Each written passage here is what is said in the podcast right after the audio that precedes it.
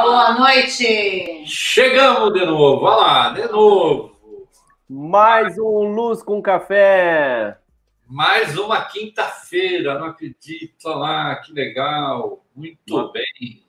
Mais uma quinta-feira, nós aqui no YouTube, né? Ontem teve uma queda total, né? Hoje, graças a Deus, está tudo funcionando até o momento. É. Apesar que começou uma bela chuva agora, que a gente é. dá medo, né? Olha lá. E aí, tem, tem, tem gente vendo a gente já? Ó, você tá aprendendo, hein, pai? olha lá, olha quem tá aqui, ó. Tio Marquinho. Marquinho, grande Marquinho. Muito bem. Ele mora no zoológico. Toda vez que ele vai passear, ele fotografa um bicho diferente. Verdade. A Vânia fotografa outros também, né? Ó, ó, ó, quem mais tá aqui, ó. O Santriani, saudade de você, meu amigo. Oh, grande Santriani. Direto do Ceará também, né? Nosso entrevistado de hoje. Quem eu vi que tá aí é o, é o César, cara. Bom dia, César. Olá, professor César. E ele, pai, falando assim: ah, não, vocês já falaram com o Uda, eu não tenho o que falar. Fala, cara, se você começar a falar qualquer coisa analógica aqui, se a gente falar de revelação, de criação. Cê, ó, ó, professor César, você não vai escapar, a gente vai fazer um Luz Café com você aí. Põe a Marisa do lado, dá um jeito, cara. Nós vamos fazer, nós estamos. Vamos fazer em turma. É. Um dos, maiores, dos maiores professores de fotografia que eu conheço. Não é possível que ele não vai estar aqui com a gente. Ô, louco! Ó, falando em professor, ó, o professor das galáxias aqui, ó. Professor Anderson! Amanhã, amanhã, pai, amanhã ele vai estar. Tá, voltou a ser comentarista. Ele estava no, no, numa pegada de lançamento aí do, do, do das ao motion, né? Depois os, a, os motions, e agora sei lá se vai Jamotion, o que vai ser de motion. Mas amanhã ele vai estar tá lá no Fambero. Né? Bom, então vamos nos ver de manhã. Que bom, que bom. Tamo junto. É, olha lá, ó, o nosso poeta Darcio tá aqui também. Tudo bem, Darcio? Boa noite. Olha lá, ó. Tantos pixels. Tiagão, precisamos fazer aquele teste, hein? Eu não sei que hora você vai querer fazer. O teste. Tem um teste sonoro que nós vamos fazer com tantos pixels, né? Então... Não, eu, eu, eu tô atrás do, do tênis para ver se consigo falar legal. É verdade, né? Será que é pelo tênis? A nossa rainha da Adobe, do ACR, tá aqui a Érica. Oxe, essa semana eu furei com ela, pai, ontem, com aquele, sabe, sabe, aquele nosso, nosso problema lá, né, que aconteceu, aí tive que cancelar, me desculpa, ah. Érica. Semana que vem tamo junto, hein? Tamo junto mais uma vez. Ó quem tá aqui também, ó. Ó, ó o Cabral. Ei, Marcelino, tá aí também. Menino, boa noite. Olha lá, o mestre do pirógrafo. Ah, agora já não esqueço mais. Ilustrador, o cara do CorelDRAW. Né? esse é um cara que, que é bom para conversar, hein? Cleitão tá aqui também, seus lindos, falando pro Jean, que tava de férias, tá voltando agora, voltou a assistir o Lúcio Café, né? Tava bem distante da sua família, né, Jean? Tava de Tanto seu irmão, seus Pô, pais aqui, pô, sacanagem, hein? E amanhã a gente vai fazer uma coisa diferente no Fambero, hein, pai? Está preparado? Vamos ver, vamos ver. Eu sei lá, cara. Eu, eu tô preparado para tudo. Eu, qualquer coisa me diverte. Ó, tio, tio Ale tá aí também. Caramba. Um, um gole de café para você. Esses dias eu tava conversando com ele, ele lembrou o dia que a gente tava comendo cachorro quente a gente foi assistir o jogo de São Paulo e o Denilson é, pediu para passar na frente para ele. É, é porque ele, o, o, ônibus do, do São Paulo ia passar, né? Aí ele falou: não deixa passar na frente, pede um autógrafo para ele. Aí ele tava lembrando: quem que é o jogador? Eu falei: é o Denilson de São Paulo. Ó, direto da Califórnia, o Gão tá aí também. Que legal, que bacana. Só gente legal, hein, cara? Hoje vai ser muito, muito legal. Aproveitando, eu terminei de assistir hoje o podcast do Rodrigo de Magalhães. Que papo legal, hein? Meu Deus do céu, altos insights, altas dicas. O Gão é outro filósofo. O, o, o, Luciano deu uma sumida aqui do Luz Café, vai ser o Gão filósofo agora, cara. Sabe a, a, a, a, troca de informação que ele teve com o Rodrigo de Magalhães nesse podcast incrível que foi lançado agora essa é, semana. Aniversariante, né, Rodrigo de Magalhães, ele ganhou um, um, episódio dele no, no, na semana do aniversário. Gão, um grande abraço para você também. Muito bom, muito bom. Luperce está aí, ó, direto São José do Rio Preto. Esse cara é o cara, hein? Ele é. filmou meu casamento. Esse cara filmou meu casamento. Saudade de você, Luperce. Um grande abraço, meu amigo. Ó, e o Rafa, do Papo de Fotógrafo, está aqui também. É. Ô, Rafa, que legal, que bacana. Toda vez que eu faço uma pergunta, eu me lembro de você falar que, a gente devia aumentar o tempo. Ah, ia dar, dar até a enciclopédia do lado. Agora todo. O, o Max hoje para mim falou assim, cara, essas perguntas, hein, não sei o quê. Todo mundo estudando, eu lembro do Rafa. Ah, é o nosso poeta aí. Boa noite para todos. Vamos começar então, pai? Ah, vamos começar? Eu já estou linkado aí. Tá linkado. Não, caiu. Você lembra? Você desligou. Compartilha de novo. Verdade, caiu. Olha lá, o Jean de novo. Ô, Jeanzão, amanhã o bicho vai pegar, hein? Dois estúdios ao vivo, ao mesmo tempo. Amanhã vai ser um Fambero diferente. Quem, quem que vai ser amanhã? Hum. quem será que vai ser amanhã? Olha a Kelly. Ah lá, a Kelly está aí também. Que legal. Então vamos lá, Cauê. Luz com café. 39, não acredito. Uma realização do Grupo Luz. Um bate-papo semanal leve, eficiente, para quem curte imagem. Lógico, você tem que gostar de imagem. Dicas né, da Cris, do Léo, do Cauê. Cara, é, não esquece, né? É uma live que toda live tem sorteio de prêmios e no final uma super dica. Não deixa de participar, usa o chat para comentar. É importante para a gente comenta. É muito... Compartilha, turma, comente, participe aí do, no YouTube, isso aí. Convide a galera, vez... né? É, ó, gente, não esquece, nós estamos cada vez mais online, né, cara? E tá saindo uma coisa super legal.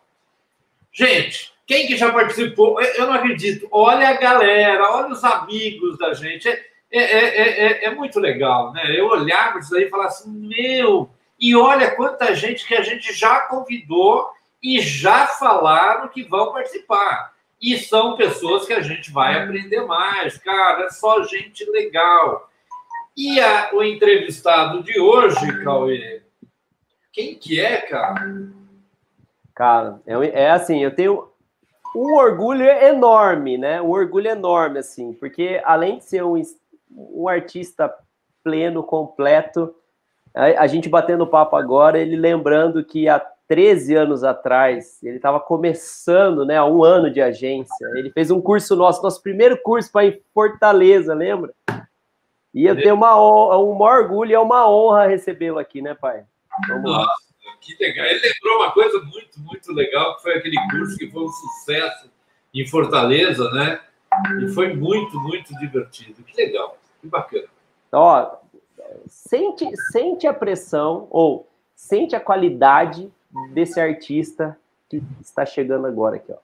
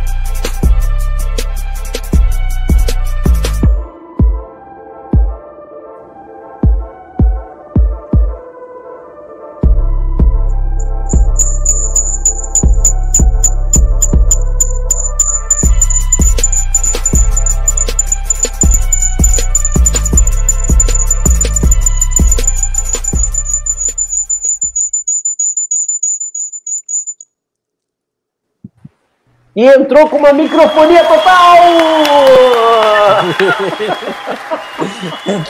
Cara, tava aqui. Foi legal essa entrada, foi, Foi. muito legal. Pra chamar atenção. Parabéns. Eu, eu, eu vou te perguntar uma coisa que às vezes me aborrece. É, é, foi você que fez todas essas? Não. Não. Não. Não, não. Que hora Foi que eu. a gente fala, né? Pergunta, eu, às vezes eu, eu brinco e falo assim, não, não, eu, eu adoro ficar expondo o material dos outros. Mas, cara, parabéns. Legal. Que trabalho. Que, que, Obrigado, obrigado. que a gente está querendo saber de você, mas eu vou te apresentar primeiro para o pessoal que, que é- todo mundo te conhece, mas volta para mim, Cauê. Volta, Esse- pai, tem uma galera aqui só falando o seguinte: é, você tá com o WhatsApp ligado na tela aí que fica. tru- Vocês estão me ouvindo, né? Vocês estão me ouvindo, né? Sim, sim. Ah, tá, tá. Porque da, da última vez deu pro... tive problemas. Já parou, Cauê. Ah, então tá. Meu Júnior, cara, esse é o cara. Cara, é, é- é- eu, eu achei bastante interessante, né? Porque eu, eu tô até com medo de perguntar assim, porque eu peço pro pessoal, me dá um, me dá um currículo seu, né? Um histórico rapidinho. Não, eu- eu- esse cara daqui quase não falou nada. Ele, ele pegou e falou assim: 13 anos na área de publicidade. Começou como arte finalista se tornou um manipulador. Não, eu fiquei assustado. Eu falei, meu, esse cara foi para bandidagem, né? Aí ele explicou, não, ele é editor de imagens, passou a atender o Brasil e o mundo como freelancer. É, é, é- é isso que eu acho espetacular. O cara, o cara, ele em 13 anos na área de publicidade, ele caminhou de uma forma espetacular, é incrível. E a gente viu o, o, o resultado do trabalho dele palestrante do Photoshop Conference e, como todo bom artista, né, tem duas grandes paixões, que é um menino de três, an- três anos, né? É, três anos. Três anos, três anos e meio. Três anos e meio. É, o like. É o Murilo, cara. O Murilo é, pra mim, é um, é um carinha aí que veio pra agregar e muito, porque aí me deu um norte maior ainda, né? Você já tinha um norte, aí você já tinha uma noção do que eu queria fazer, aí depois que ele veio, certeza foi um moleque que me ajudou bastante a se nortear. delícia. Ter filho, eu sempre digo, né? Eu sempre falo, ah, é, o homem ele tem duas etapas na vida. Antes de ter filho e depois de ter filho. E depois que você tem filho, você não consegue lembrar como que era não ter filho, né? Uma coisa tão antes, tão legal, que bacana. Me Cara- conta uma coisa, Léo. Oi. Desculpa, desculpa interromper, mas, cara, deve ser muito bom, né? Ter um filho assim, trabalhando contigo, do mesmo. seguindo mesmo, a mesma trilha, o mesmo caminho, né? Eu falo isso porque o meu filho, ele já fica aqui arranhando a caneta, quase para quebrar a caneta, mas já dá para ver que ele tem um Na jeitinho. verdade, eu estou querendo agora um neto, porque a gente precisa fortalecer a área do moço, né, do 3D. Então, eu, estou querendo. Bom, eu, eu, Você nasceu em São Paulo, é um paulistano, né? Aí teu Isso. pai, de alguma forma, andou 2.335 quilômetros e foi para Fortaleza e virou um fortalezense. Mas parece que você foi com a idade do Murilo, né? Você tinha três anos. Foi, foi. Fui, vim, vim para cá com três anos de idade. O, o meu pai ficou em São Paulo, né? Eu vim com mãe e, e os, os familiares do lado da minha mãe são todo aqui, todos aqui de Fortaleza. Então, é, ela veio para cá, me trouxe junto aí na mala e acabei ficando por aqui. Meu pai continua lá em São Paulo, a gente mantém contato, mas é, aqui é a turma do, da família por parte de mãe, né? Lá do materno. Você respirou o ar de São Paulo e foi para e, e foi para cima, né, cara? É, exatamente, foi E isso. é um lugar que a gente gosta demais. E eu, nós vamos agora ver se o sertão vai virar mar mesmo, cara. É, um, é, um, é uma região que a gente gosta demais e a gente tem muita curiosidade, porque, cara, são dois mil e pouco, 2.300 e poucos quilômetros que eu falei, né? Cara, é longe. Mas toda vez que eu vou aí, né? E o Cauê até comentou que o Cauê já foi nove vezes é, é, eu fui várias vezes também. Todas as vezes eu fico surpreendido. Eu adoro esse pessoal. Eu, eu assim, eu tenho uma teoria de que vocês, pela distância que nós estamos, vocês têm o quê? Um conhecimento muito, muito grande, né? A gente fica vive falando assim, não, São Paulo é o centro. Cara, mas vocês não acreditam a capacidade desse pessoal. E é o que a gente vai ver de agora em diante. Opa, mas tem um café expresso, né, Cauê? É verdade, tem o um café expresso, né? É, mas antes, eu quero aproveitar o espaço aí, né, que o, o, o, o Max falou assim, ah, deve ser uma beleza trabalhar com família, né? Ó, ó. Bom, é o que eu imagino, né, cara? Eu gosto do meu filho do meu lado aqui, sempre que dá. Então, não sei se quando chegar aí na adolescência. Ah, é porque ele é pequenininho ainda. É. Ah, Deixa ele. Eu coloquei o Cauê agora em mais lençóis, hein? Bicho? É. O, o, o, Rafa aqui do Papo de Fotógrafo falou isso. Olha a pressão pro lado do Cauê. Meu pai já pedindo para fazer um filho aqui já. Mas, mas, ó. Esse neto vem sendo pedido há bastante tempo, né, Cauê? É, cara. É, é. Eu, é, eu não, acompanhando. Não vem pressionar, não. Não vem mais, mais um, não. mas, ó. É, o, o, Café Expresso, né, para aqueles que não é a primeira vez está assistindo o nosso bate-papo, ele é um momento onde a gente vai fazer, é, a gente vai divulgar agora, mas vai ter um sorteio no final, né? Então, assim, você tem que ficar aqui até o fim, para você poder ser o quê? Ser o sortudo. Mas, ah, Cauê, e como é que participa? É super simples, olha só. Já deixei aqui embaixo ó, o caminho. Sorteio Expresso, ele acontece no Instagram. Aí eu vou aproveitar, ó, e eu vou lá para o Instagram. Então, vou abrir minha tela aqui, ó. Instagram, como é que funciona? Super simples, ó. Vou entrar no Instagram aqui. Entrando no Instagram, você vai pesquisar aqui, ó. Maxwell Júnior JR underline, ó. É esse primeiro esse aqui que aparece. Esse carinha aqui, ó. O que, que vai acontecer? Você segue o Max. Seguir o Max, você vai achar aqui, ó. Olha só que legal. Já tem. Nossa, mas já tem 32 comentários. Uau!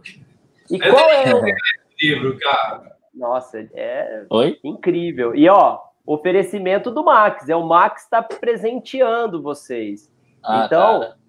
olha que, que honra, né? E que, e que, que presente maravilhoso. Então, como que vai funcionar? É, entra no post, curte o, o, a postagem e vem aqui, ó, super simples, ó, arroba, convida alguém, o meu amigo Carlos Gazeta, eu quero, né? E publica. Mas você pode fazer isso mais vezes. Você pode fazer uma segunda vez. Então, meu, eu quero. A chance aumenta, né? Então, ó, vou chamar o meu amigo Mário, Mário Alfredo. Eu também quero. Mário. Ponto. Cadê você, Mário? Aqui. Mário Alfredo. Eu quero. E, e, e, quanto mais você fizer isso, maior é a sua chance. Por quê? Lá para o finzinho da live, a gente vai colher os comentários e, e o sisteminha que a gente usa, ele automaticamente vai escolher um deles, né? e vai ganhar é. esse livro incrível. Para quem não sabe, é, só contar um pouco da história desse livro, hoje, ontem, né, no decorrer da semana, na verdade, me falaram, e aí, Max, vamos pro... vai rolar brinde? E aí, cara, eu fiquei pensando nesses dias e eu tenho aqui alguns livros, né, Archive e outras mais que foram trabalhos que foram publicados, eu costumo guardar. Só que esse, esse livro, ele tem uma, um, um uh, um sentimento especial por ele. Eu tenho, eu tenho um outro aqui, é por isso até que eu tô sorteando, né? Eu tô mandando. Mas esse livro, cara, é do Instituto dos Queimados. É uma, um trabalho que nós fizemos em colaboração com uma agência de publicidade. É, juntaram vários profissionais para poder falar sobre o tratamento da queimadura de tilápia, né? Então são histórias de pessoas que foram queimadas de alguma forma, teve parte do corpo queimado, e essas pessoas não conseguiam mais ver é, beleza, né? Assim, no, quando se olhavam no espelho, eles diziam isso. Então a gente teve a ideia de trazer uma artista norte-americana para poder fazer uma pintura na pele deles, baseado no que eles no que eles mais gostavam, né? No que eles mais gostam E aí foi feito esse processo de pintura e junto com isso foi feito esse livro, né? Com a história de todos eles aí que foram que foram pintados, né? Então o tratamento não foi só meu, foi eu fiz uma parte, o Ricardo Moreira fez outro, que também é aqui do Nordeste, e teve aí uma pelo menos uns oito profissionais envolvidos, creio eu. Uh, então eu achei válido, sabe? Porque tem uma história especial dentro dele, então quem receber com certeza vai ver que não que o tratamento de imagem também pode ajudar, né? Muita gente, então a gente quando recebeu o depoimento deles, quando viram as imagens prontas, é, foi super bacana, foi super legal saber que ajudou de alguma forma. Vamos fazer o seguinte, hein, gente? Quem está ouvindo aí, vamos lá, vamos se inscrever, porque eu quero ver, tem que ganhar alguém aqui de perto. Porque se ganhar aí no Nordeste, vai, vai, vou demorar para ver. Então, rapidinho, se inscrever todo mundo. Ô, Cauê, e vamos então para a nossa primeira pergunta? Aí. Vamos. Primeira pergunta é um oferecimento de.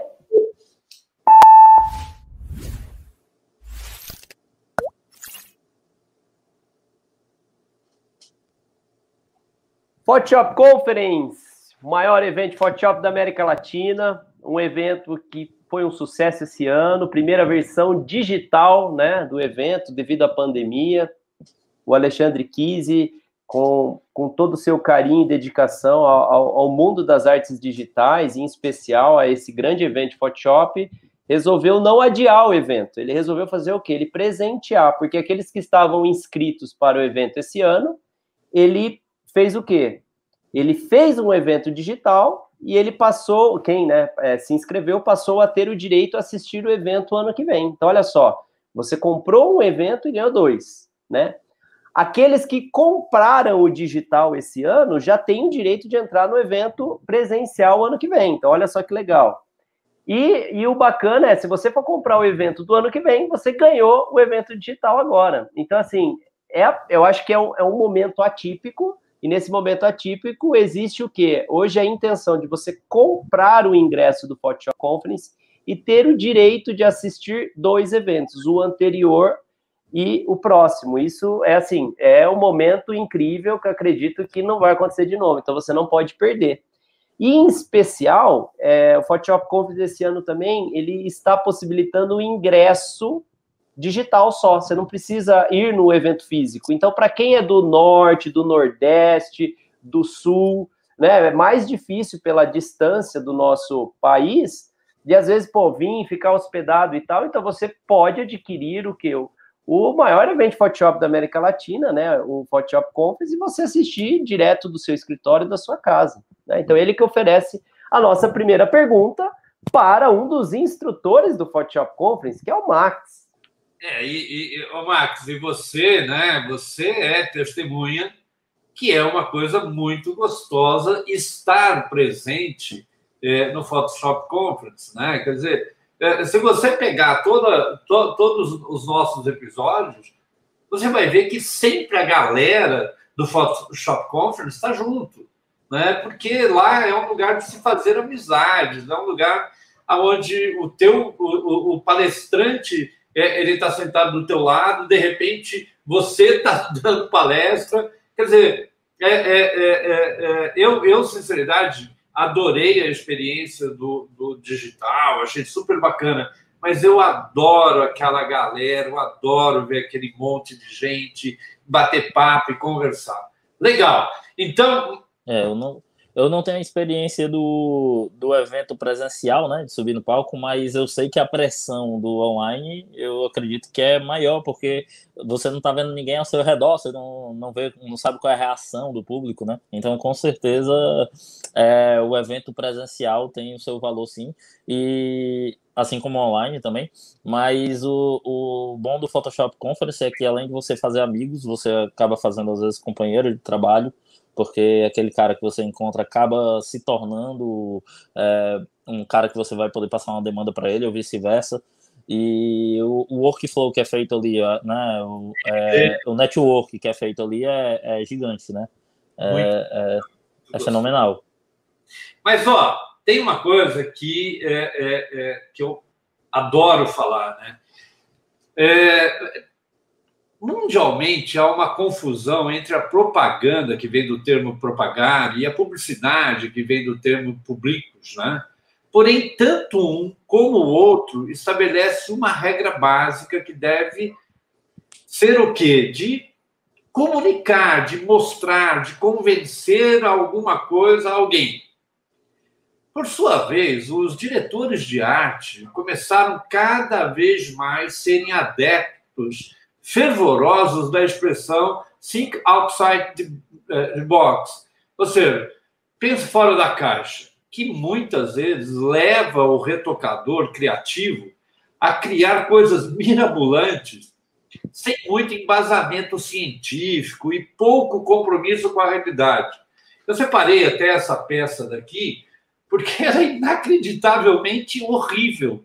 E ela ganhou prêmios, né? Mas eu, eu, eu olho para isso, eu não deixe a panela roubar a sua comida. Quer dizer, cara, a minha pergunta para você é: na verdade, é, é, é, é, isso não faz com que o pessoal tenha aquele momento de, de, de fama, né? E assim diminui o valor do retocador profissional e não traz o oportunismo para as pessoas que não têm conhecimento técnico ou estético? Olha, é uma pergunta em tanto, né? Como sempre. Não, não poderia ser diferente. Me deixou na saia justa. É, Cara, eu acho que assim, é o seguinte. É, hoje, né, nós temos, eu, eu, vou ter que falar do, do mercado publicitário em si, porque o retoque ele não é só do mercado publicitário, mas falando do mercado publicitário, é, eu, eu não consigo enxergar ainda dessa forma.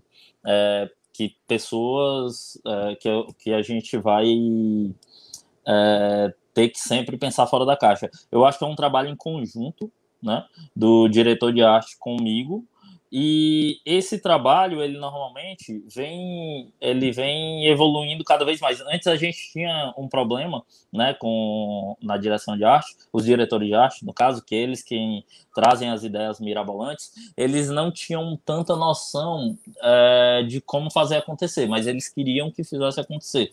Mas eu vejo hoje ele, eles trabalhando em conjunto conosco. Eu vejo pessoas indo mais para eventos como esse, como o Photoshop Conference, aprendendo um pouco mais mais, entendendo um pouco mais. E aí, é, com certeza, abre brecha para entrar uma, uma pessoa é, para fazer algo que ela nunca viu antes ser feito e, e conseguir entre, é, e não conseguir entregar aquilo, né, aquele, aquele resultado, abre, abre brechas. Mas eu acho que é uma oportunidade única que ela vai ter, ela não vai conseguir passar disso. Nós hoje, eu vejo hoje é, um lado positivo nisso porque quanto mais mirabolante for, mais trabalho eu vou ter. Se eu, me, se eu souber, né, se eu me ater a, aos aspectos técnicos. A, a saber que um, um trabalho, uma luz, né? A luz ela nunca vai mudar, ela vai ter que percorrer aquele caminho, ela vai ter que, eu vou ter que mostrar pro, é, na peça que eu tenho é, que eu, eu tenho que trazer a realidade para ela, por mais que saiba que aquilo não é real. Como você mostrou agora da galinha, ela pode não ser uma imagem bonita, né? Assim mas quando você olha para aquela imagem, você consegue enxergar uma realidade ali dentro, por mais que você sabe que não é. Então, para mim, para o cara que trabalha com retoque, isso não é ruim. Eu, eu, eu consigo é, criar mais oportunidades, né? Diretores de arte hoje tenta pensar sempre fora da caixa e eu acho que já é meio que padrão deles ali quererem sempre isso, o mirabolante. E eles têm noção de que a gente está conseguindo evoluir cada vez mais através do CGI, através do da própria manipulação. A manipulação em si sozinha ela tem as suas limitações, né? É, porque ela precisa de uma imagem, mas o, o CGI hoje ele vem trazendo informações é, complementares, né? Você consegue entrar num mundo novo. Então, eu consigo enxergar é, de outra forma. É, eu estou vendo agora maiores possibilidades da gente trabalhar. É, uma ideia que um cara tinha, que um diretor de arte tinha antes, e que não poderia ser trabalhada hoje, pode, porque nós temos ferramentas para isso, né? Então, eu consigo ver dessa forma. Mas, claro, sempre vai haver brechas para alguém que está entrando no mercado é, buscar uma oportunidade. Eu não vejo, não vejo nada demais nisso, só não consigo encontrar ali um, um porquê dele continuar. Eu acho que ele vai ter que estudar bastante para poder entregar um bom resultado, né? Eu acho que tem um, um, perigo de, de você, quando você começa a, a, a, a todo dia querer sair fora da caixa, você cria um problema de, de não conseguir comunicar muito, né? Porque ninguém aprende a tua linha. Quer dizer, eu já vi peças, eu fiz, eu não vou falar nome de agência, mas a gente fez uma peça que eu, sinceridade, eu fiz até hoje, eu não sei o que era. Né? É, é, era uma coisa, era uma ideia tão, tão mirabolante que para ninguém que eu, que, eu, que eu mostrei entendeu o que o cara queria dizer. E, na verdade, o cara, o que é muito comum hoje em dia, são peças criativas, não para vender, mas para ganhar prêmio. Ah, tá demais. E, na verdade, quando ela ganha, quer ganhar prêmio, ela quer ser diferente sem ter o, o, o objetivo dela, que é ou de propagar, ou de publicar, ou de, de, de mostrar alguma coisa para alguém. Então, eu acho que isso pode tornar um perigo para o próprio mercado. Eu acho que fomentou aí para os dois lados. Eu acho que para o cara que, que tem uma boa ideia a ser executada e não tem condições disso ser feito só com a fotografia, hoje nós temos essa, essa liberdade, né? Nós conseguimos chegar num resultado bem, bem favorável. Mas tem esse lado também que é você entregar coisas mirabolantes que não fazem sentido nenhum, né? Mas a gente também não consegue ver é, essa, é, esse tipo de trabalho sendo exposto na rua, né, de verdade. É, é ruim, com certeza não é, um, não é, não é bom para um lado é, cliente, né, cliente e, e quem vai ser impactado com aquilo, né, dificilmente vai ser bom isso aí. Sabe o que eu penso, né, até estudando sobre o assunto estético, né? Eu acho que a gente tem uma construção imagética muito é, ampla em relação ao que uma máquina fotográfica consegue reproduzir, um quadro ou um computador, né? E eu acho que existe essa, essa, esse entretenimento, né, do, do daquilo que não é, é comum, né, do atípico. Então, a, a, criatividade é exatamente isso, né? É uma inovação visual, né? Nesse caso, quando a gente fala da imagem. E isso, de certa forma, pode chamar atenção ou não, mas isso depende do, do, da, do canal, do público, né? E eu acho que essa é a maior discussão aqui no, no, no que estamos falando, e que eu acho que o, o Max brilhantemente defendeu uma coisa que é muito importante, né? É, você, você construir uma, uma imagem mental e reproduzir ela em, em coisas não reais, o que torna o, o Max brilhante é conseguir construir através de conceitos fotográficos, né, luz, sombra, todos os princípios físicos, para que aquilo pareça ser né, não é, irreal, né, mesmo sabendo que aquilo não é possível. Né? Você pega uma galinha viva com ela olhando para ela, é, com, a, com, aquela, com aquela caixa torácica lá, daquele jeito e tal. E eu acho que esse é o, é, o, é o brilhantismo de bons artistas digitais, eles reproduzirem é, de uma forma ilustrativa algo é, fotorrealista. Eu acho que aí entra o CGI mesmo, né? E, ah, eu, e é de tirar o chapéu. Eu acho hoje o mercado menos limitado, né? Em relação a diretores de arte antes, já, já aconteceu isso comigo, de diretor de arte ter uma ideia, até bem boa, na verdade, mas difícil de executar e não ter condições de executar ela. E hoje a gente vê bem menos isso acontecer, né? Isso eu estou pensando por esse lado, mas é como o Léo também falou, tem que tomar muito cuidado e pensar qual, qual o público, né? qual o público? O canal, né? Você, você é. é um diretor de arte é, para fazer algo comercial, você tem que tomar muito cuidado com é, essa linha errada, né? Não, você é um diretor de, de arte para fazer algo é, artístico, algo que impacte, mas não de uma forma comercial. E deve ser por isso também que não, não deve existir tantas peças veiculadas, né? Sim. É, porque não faz sentido, o público não vai comprar aquela imagem, né? E aí você cria nesse, porque o nosso processo também, às vezes, é até inverso, né? Um paradoxo total, né?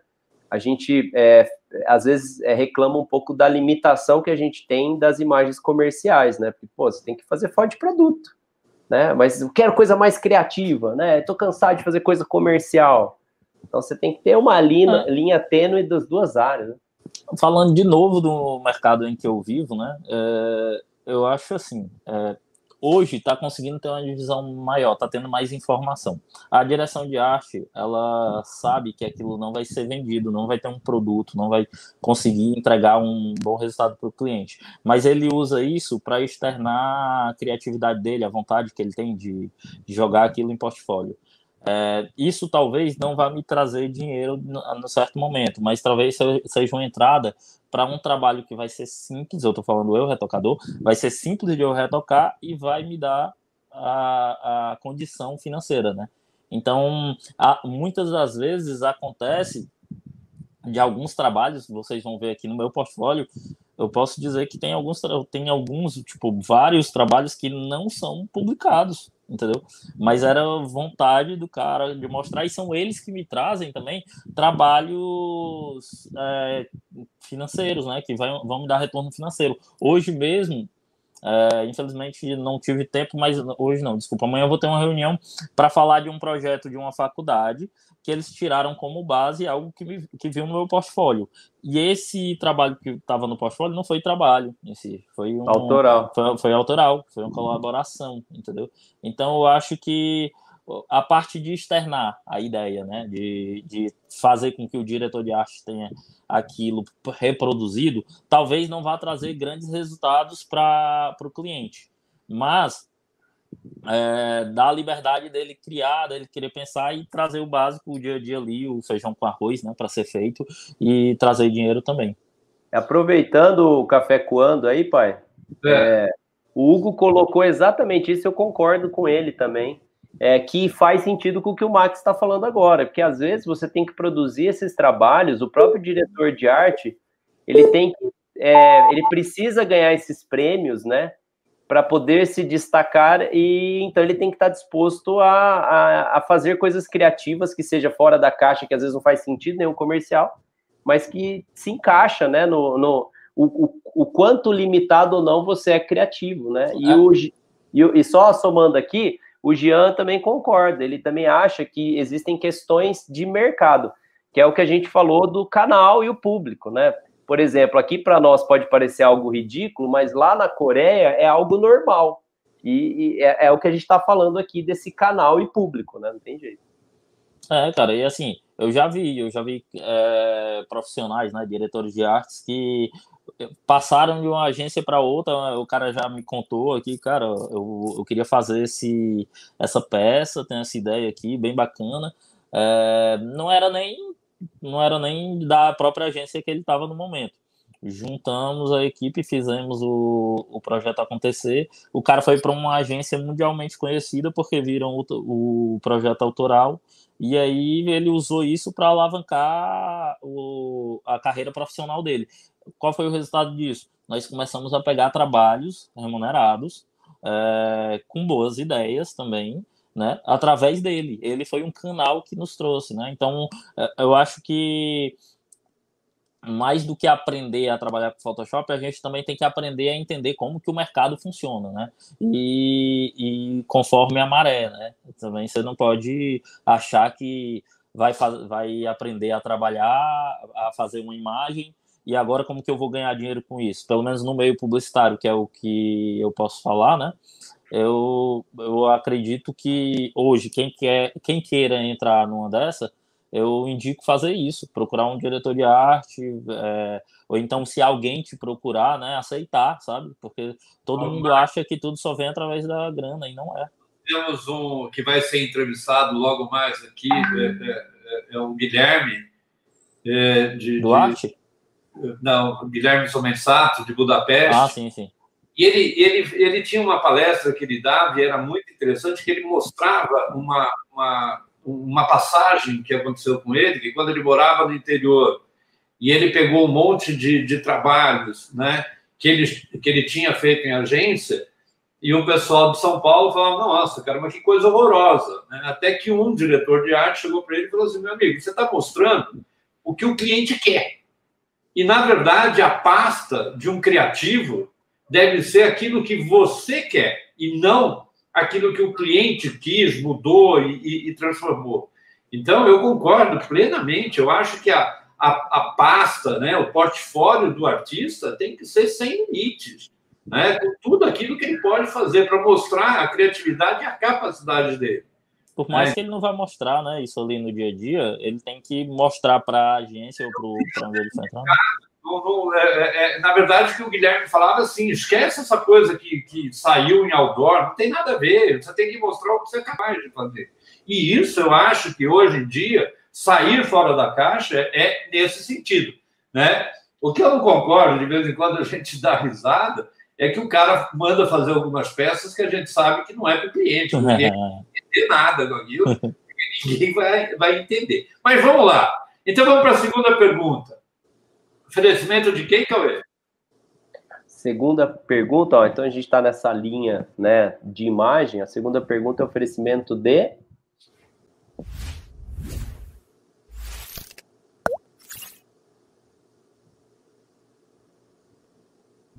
A nossa parceira Fotografe Melhor, a revista da imagem, né, da fotografia. E aproveitando, ó, dia 15 agora encerram as inscrições para o, o Prêmio Fotografe 2021, né? Então aproveitem a oportunidade para se inscrever. Vocês que constroem imagens, né? Então nós temos é, essa informação da revista Fotografe Melhor. É uma revista especializada na área de fotografia, né? A revista em circulação, impressa e online para você é, se inscrever, né? Fazer, é, adquirir a, a, as edições, você tem é, na versão impressa e online, né, pai? Não, é, sem dúvida alguma, é, é uma obrigação né, você ler essa revista, que é a nossa única revista de, de, que reúne comentários, que reúne grandes nomes da, da área de imagem. Então, esse concurso que eu, inclusive, eu ia falar, ele é fantástico. Né? Só que já encerra já. Então, cara, corra lá, dá uma olhada lá, que é dia 15, se não me engano, né? É, dia 15 agora, 15 de novembro. Então, corre lá, dá uma olhada hoje já na tua revista, porque vale a pena. Muito bem. Então, Marcos, é o seguinte, cara. Aqui no, no Luz com Café passaram grandes nomes, né? Cara, nomes de peso em tratamento de imagem, figuras que trabalham para as maiores marcas do mundo. E instrutores, tais como o, o meu filho Cauê, o Alexandre Kiss, entre outros amigos, o pessoal que trata, ensina. Cara, Porém, todos, inclusive você, são de uma faixa de, de idade compatível com o próprio surgimento do famoso programa da Adobe, né? Photoshop, bom, Photoshop, que de certa forma revolucionou o mundo nesses últimos 25 anos. E assim como sempre, em tudo nós temos ápices do desenvolvimento. A minha pergunta é: você acredita que já estamos perto, né, das inovações técnicas de criações de imagem e partiremos agora só para o automatismo? Tem quantos minutos para pensar? Cara, é, assim, é, eu acho que a máquina é feita pelo homem e logo o, a mente humana ela, ela ainda é o comando de tudo, né? A gente tem o aí o Photoshop está crescendo cada vez mais, mostrando cada vez mais ferramentas automatizadas, mas eu que sou o cara que estou executando ali, eu te, ele, ela trabalha junto comigo ainda, né? Eu não consigo ainda enxergar uma forma da do trabalho ser totalmente automatizado. Exatamente porque a premissa para a peça é a ideia, e a ideia vem de uma pessoa. Logo, para a execução, com certeza vai facilitar muito cada dia mais, né? Alguns profissionais que se mantiverem apenas ali com o básico, né? Não, não se ater à, à evolução, vai ficar para trás e eu Oi, oi. De uma pessoa, né, ali na frente para poder fazer a execução do, do mesmo, né? Então, mas você acredita que. Max, tá aí? Tá.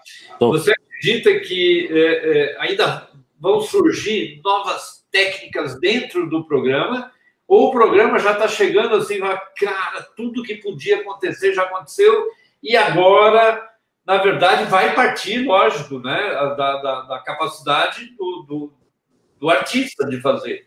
Mas você acha que inovação técnica é, é, ainda, nós já chegamos num patamar ou ainda tem muita coisa para acontecer? Olha, ao meu ver, uh, o Photoshop ele já chegou ali num limite técnico há um tempo, já faz um tempo, né? Ele vem trazendo ferramentas novas usando a base do que já tem, né? Do, é, formas diferentes de fazer, é, a, a, vamos dizer, é, uma junção de ferramentas que fazem acontecer tudo mais fácil. Eu não consigo enxergar mais técnica. Posso estar errado, com certeza, né? Tá falando isso, mas eu não consigo enxergar o, o, Photoshop trazendo, porque assim, o Photoshop ele trabalha em cima dos fundamentos da fotografia e, e assim como o CGI também, né, é, de como a imagem ela é reproduzida, ela nasce, né, e eu acho que as, as técnicas elas elas se mantêm sempre as mesmas, né, os fundamentos, desculpa, os fundamentos eles continuam sempre os mesmos, né, o, uma seleção que é feita através do, de uma da esqueci o nome dela, Adobe Sensei. Então a Adobe Sensei ela é feita ela, ela é feita com base no, no fundamento, né? Então eu acredito que vai facilitar sim cada vez mais a vida, mas técnicas novas eu não consigo enxergar não. Posso eu mesmo estar tá sendo limitado em falar isso, mas não consigo. Aí, enxergar. Ah, é, é assim, turma, assistam essa semana o podcast Dodge and Burn com o Hugo Seneviva. Eu vou até colocar aqui, ó, para vocês poderem entender o que eu vou falar, porque ele e o Rodrigão essa semana filosofaram lá sobre isso também, ó. Aqui, ó, Dodge and Burn, episódio 42, né? Eles falaram sobre esse assunto é, envolvendo o que? Essa percepção de que na tecnologia é, nunca vai faltar criatividade, né?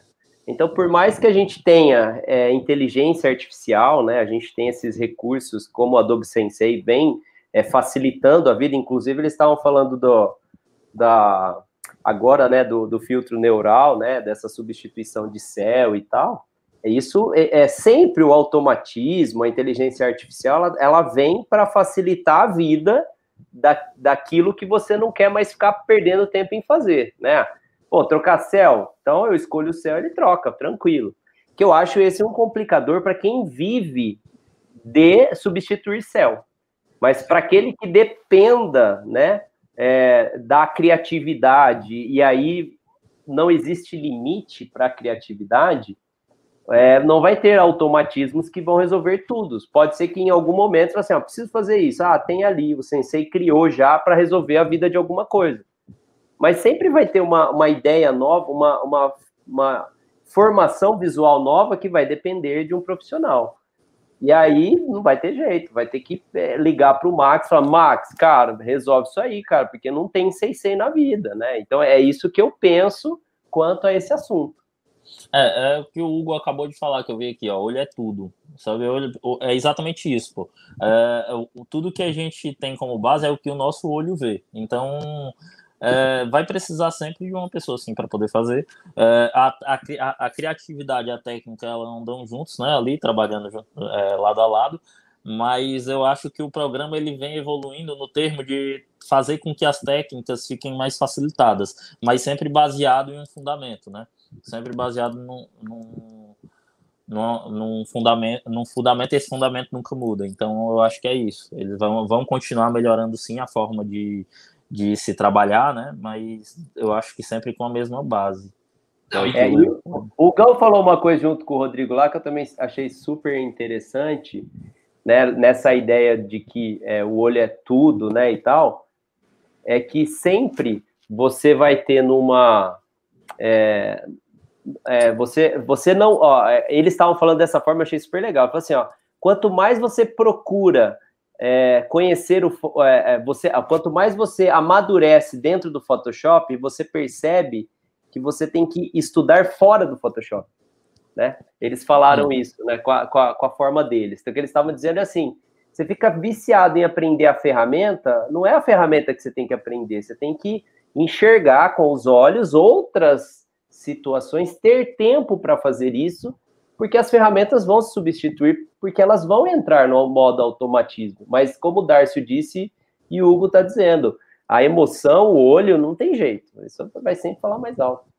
A gente usa, a gente usa uma frase de um fotógrafo, é, é, a gente usa nas nossas exposições, que a fotografia é feita na área de fotografia de imagem, né? Que a fotografia é feita com os filmes que você viu, com os livros que você deu, com as pessoas que você amou. É, é, isso é extremamente importante. Inclusive, eu coloco sempre assim, né? A tecnologia vem para te deixar mais tempo para você ser criativo.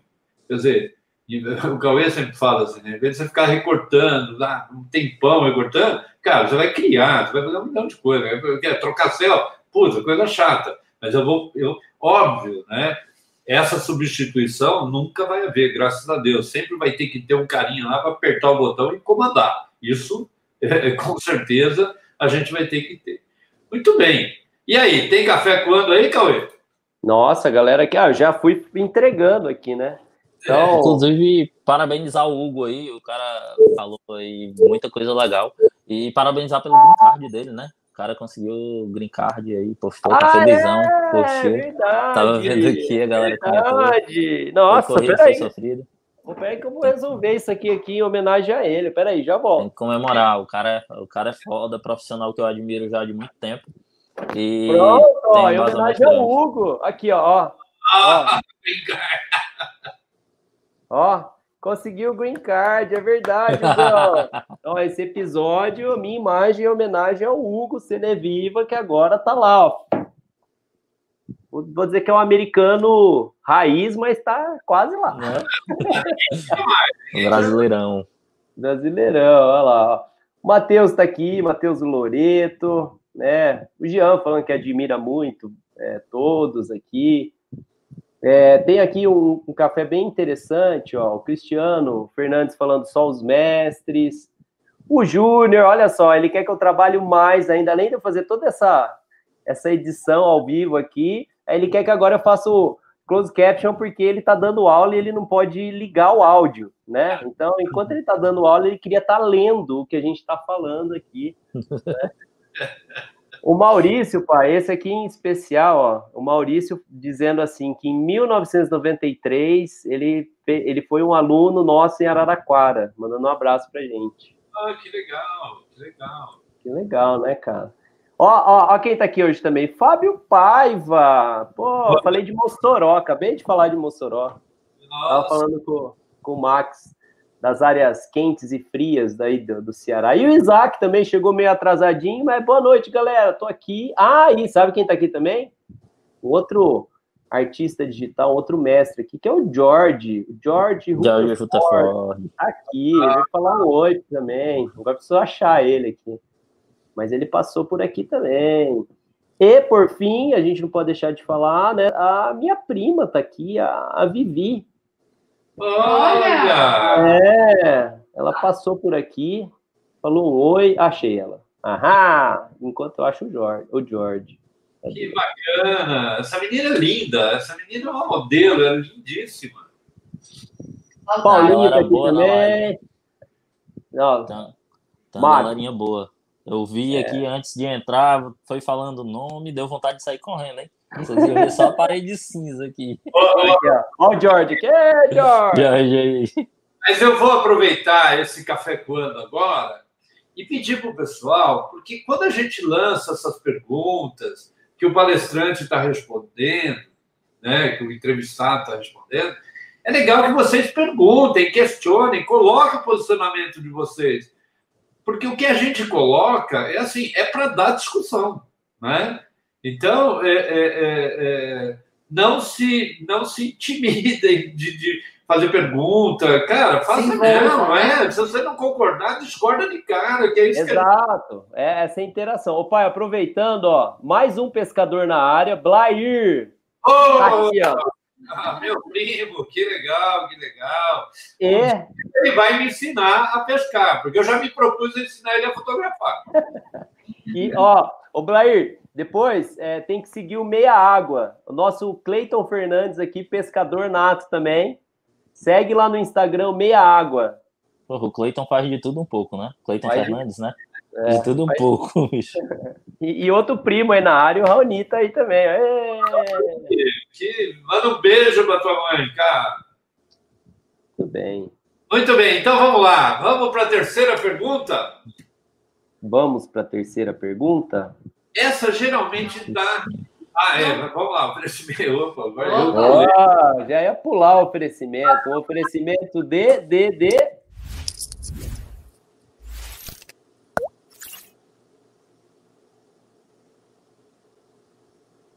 da nossa querida Bank. A gente não pode deixar de falar da Bank, né? Monitores de alta performance, né? Max, sou fã da Bank, fiquei encantado com o PD3200Q, um monitor assim, principalmente para quem trabalha com vetorização, com 3D, com edição para vídeo, para os designers em especial é um monitor que ele atende alguns modos é, todas essas áreas. Por exemplo, se você tem é, polígono, você tem as linhas do vetor, você tem um modo de alto contraste.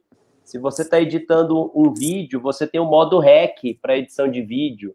Né? Se você está fazendo uma peça para a internet, você tem o modo sRGB. É um monitor que vem calibrado de fábrica. Né? Oh. E, e acabei... segura muito a calibração? Assim, isso eu ainda tenho muita vontade de pegar um Bank. Né? Atualmente eu não tô, não tô com Bank, mas desde quando foi lançado lá o primeiro monitor próprio, apropriado para tratamento de imagem, né? Eh, a gente sempre teve monitores bem caros, né? Eu acho que um monitor adequado para tratamento de imagem, já, na época, né? Uh, 10, 10, 11 mil, né? E hoje a gente tem um Bank aí pela metade do valor. Uh, com entregando uma qualidade absurda, né? Todo mundo que eu vejo usando o Bank aí só fala bem. Não consegui encontrar uma crítica negativa do Bank. E é importante pra caramba. Mas, é importante. Sabe o que, que eu sempre falo? Bem que eu quero. É, eu vou usar, vou usar essa frase sempre, viu? Agora bem que eu quero. Quero muito. Bem que escuta é. aí, ó. Aí, bem. O, o Gão comprou, ele comprou uma linha até diferente da PD, que é para a área de fine art, né? Para a área de, hum. de impressão em. E ele ficou encantado também. Ele falou assim que, nossa, um dos monitores que ele testou que surpreendeu. É, e realmente é o que você falou é um monitor que, é, se você pensar nos players, né, nos monitores é, de alta performance para nossa área, é acima de 10 pau. Nós estamos falando Exato. de monitor aí na faixa de uns 5 mil, né? Então, então... É, é, muito bom o custo-benefício dele, né? E, e assim, eu vi muitas pessoas me perguntando sobre monitores e, cara, é, é importante pra caramba. A gente precisa estar tá sempre calibrando, né? Tem, é, levando em consideração que a gente trabalha com cores é, luz e sombra, né? Para quem trabalha com isso é importantíssimo. Um monitor que, que te dê ali, que te entregue um, um resultado é, satisfatório, né? E a bem que conseguiu trazer isso no valor acessível. É né? de trabalho de vocês. Cauê, Sim. vamos lá. É... Marcos, nós já discutimos já diversas vezes sobre a Lei 9.610 sobre os direitos autorais da, da, de imagem. Entendemos que o direito de autoria é inalienável. A lei garante também o direito de portfólio, e é bem claro nessa questão, né? Onde ninguém pode tirar o direito do artista em mostrar o que ele próprio produz. Óbvio, né? Porém, algumas empresas gigantes né, ditam em seus contratos o impedimento que estes usem as imagens feitas de seus produtos ou de clientes, logicamente como uma retaliação ao serem cobrados. A minha pergunta para você é como você tem resolvido esse problema com as grandes empresas que não deixam é, é, você mostrar no portfólio que você fez? Nossa, essa, essa eu vou ficar te devendo um pouco. Cara, é, assim, é, eu já tive apenas um problema nessa, nesse meio termo, nesse meio tempo aí de trabalho. Eu acredito que por trabalhar diretamente com agência de publicidade ou estúdio, então já vem tudo muito certinho. É, eles sempre me passam a imagem a ser feita e eu sempre, é, sempre pergunto se vai, ser, se vai poder colocar em portfólio, né? Se vai ser em conjunto ou não. O que o único problema que eu tive, na verdade, e foi algo bem aceitável, aceitável, assim, compreensível, né? Foi um trabalho para um, o governo local e ele falando sobre a, o poder que ele tem aí, né, de armamento e tudo mais, da polícia. Foi um trabalho bem bacana no final das contas, porque eles queriam colocar todo, todo tipo de polícia que eles têm aí no, na área. E aí o, o trabalho eles nos deram, nos deram uma grande liberdade. A gente fez um making off bem legal, assim, que nós tínhamos que fazer foto de, de, alguns helicópteros no meio desse job, e eram helicópteros que normalmente não tinham o, não tinha como iluminar ele em cima. Então a gente pegou meio que um. E ele não queria 3D. O cara já tinha falado que não queria 3D, antes que alguém pergunte, né? Então nós colocamos outro, outro helicóptero em cima e ficou sobrevoando, sobrevoando e a, o fotógrafo ficou fazendo clique, né?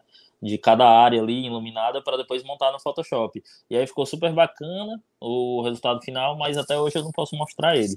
Mas já foi avisado antes, né? Porque é, tinha um problema de era é, policial, o rosto de. É, desculpa. É, a agência não podia colocar o nome dela, eu não poderia colocar meu nome, porque era envolvendo essa parte mais de polícia, né, e tudo mais. Então era publicado aquilo ali e eles tinham medo de represária. Inclusive, até na época foi sobrevado próximo de uma área perigosa e aí acabou dando dando problema no outro dia porque pensava que era uma operação policial. Então teve dessas dores de cabeça.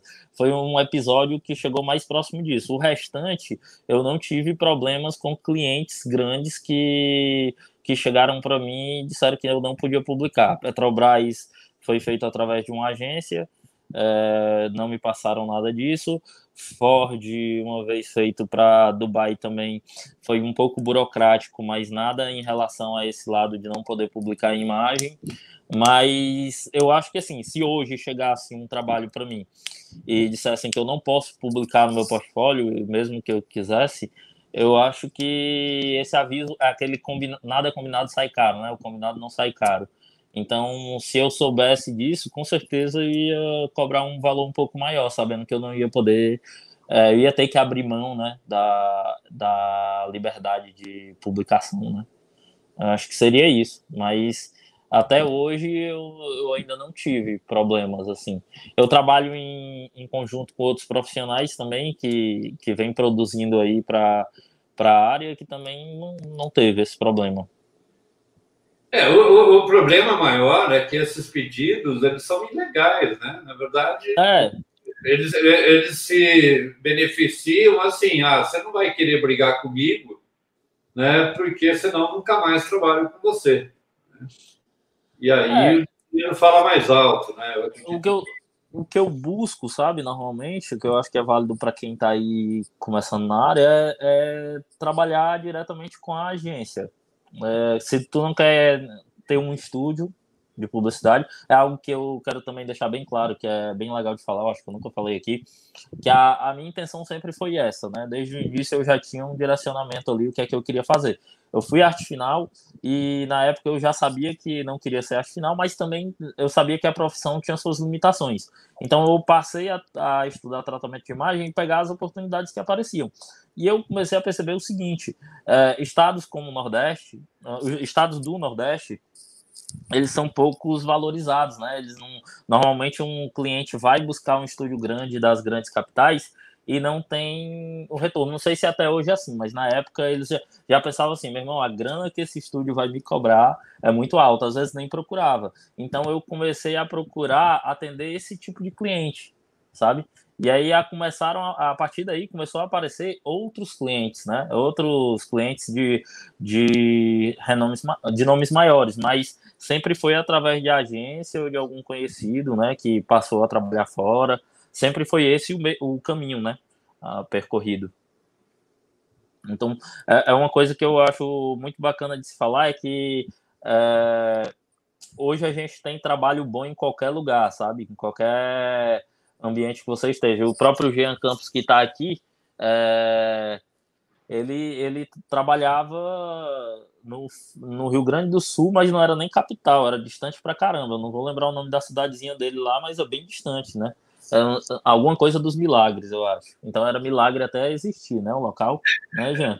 Então, assim, é, e ele fez trabalhos para tudo quanto é lugar, pô, entendeu? Ele, ele tem trabalhos aí para tudo quanto é canto. E hoje a gente segue, eu tento seguir mais ou menos o mesmo conceito que ele. Mas se hoje eu fosse fazer algo dessa forma, era no mínimo um contrato, né? Assinado, assim como eu já assinei contrato também pro, com o Jean, né? E tudo ficou acertado de o que podia o que podia fazer ou não, né? Ah, o Palmeiras das missões, ó, é nem dos milagres para o pessoal que estiver começando é que assine o contrato, fale que você não vai publicar, ganhe o dinheiro e depois publica, porque a lei te garante que você pode publicar. Então... Não, eu, eu, pai, eu acho que o, a discussão aí, assim, né, a, a, do, da Lei 9.610 lá, que fala do direito autoral, mas aí você também tem que levar em consideração a participação né, intelectual do, de quem. É, então, nesse caso, por exemplo, o Jean criou uma peça. o poder intelectual é do Jean. Né? A, o, o Max ele retocou a peça. Né? Então, ele teve toda a participação dele sobre o assunto, mas a, toda a concepção e criação aí veio da, do, do Jean. A propriedade tem... intelectual é do Jean, né?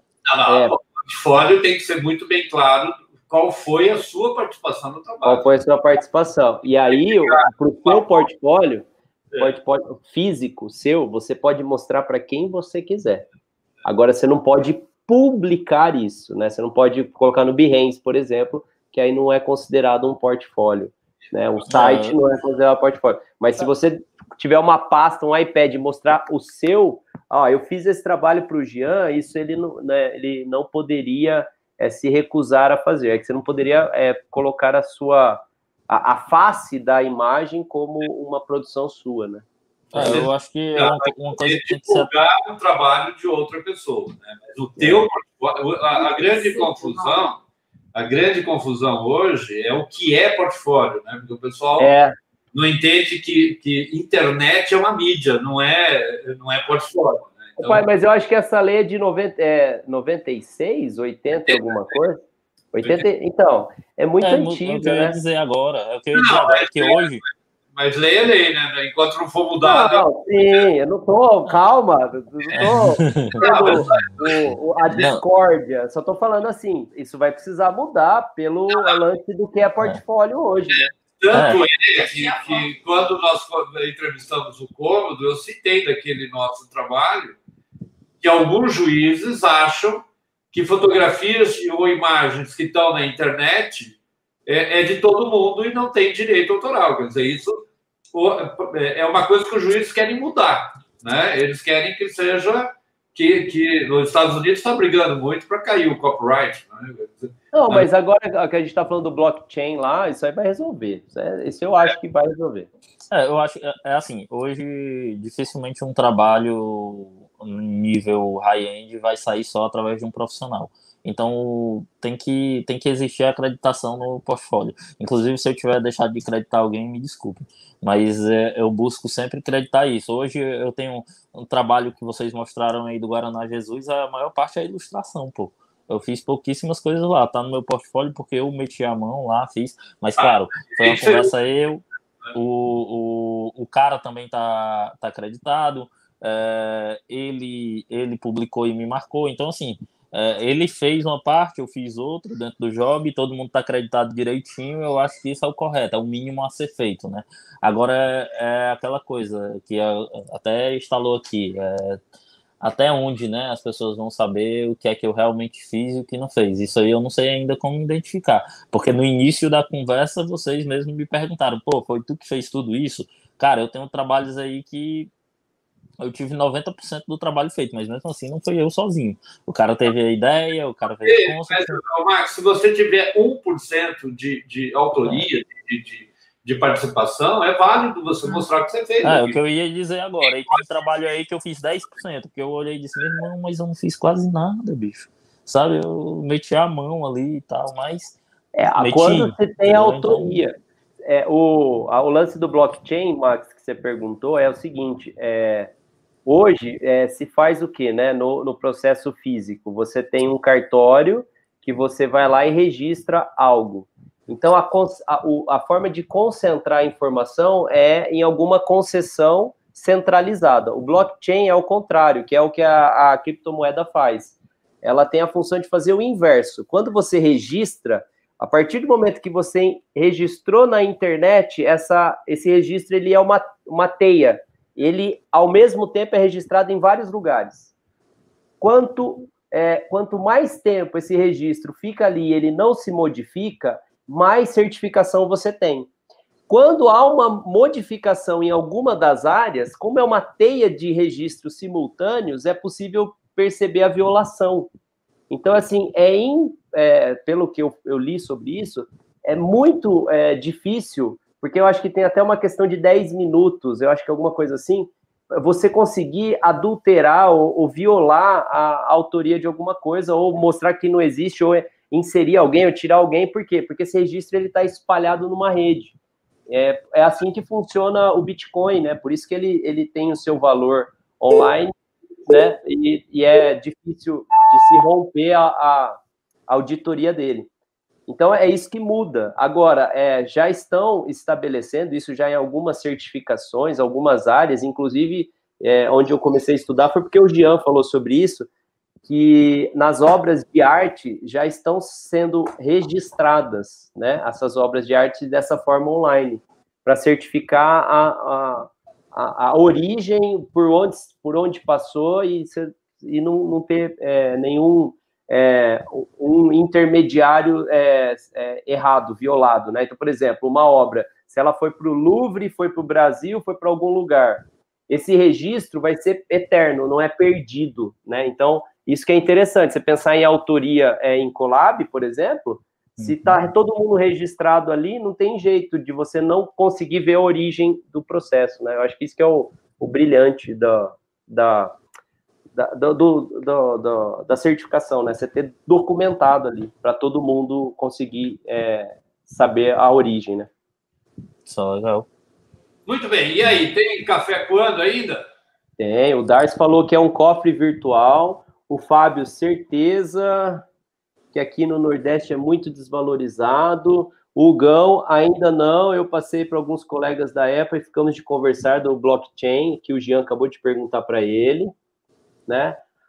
Aí a galera falando, que eu acho muito importante, que é, crédito é uma questão de respeito com os Sim. artistas, né? E o crédito na fotografia é muito curiosa também, que eu estava estudando esses dias para aula de fotojornalismo, porque a veracidade de um fato para um fotógrafo fotojornalista, ele é muito importante, muito mais para o, a mídia do que para ele mesmo, né? Então, quando você busca uma imagem num, numa matéria de um jornal, você ter a, a, o nome do autor representa que esse fotógrafo ele tem ou não intenção é, de construir uma imagem verídica ou esse fotógrafo ele é um fotógrafo que produz imagem, né? Então você pega por exemplo o Capa que é um fotógrafo de guerra, qualquer imagem dele é, tem uma certificação né, é, de autenticidade por quem é o, o autor, né? Então você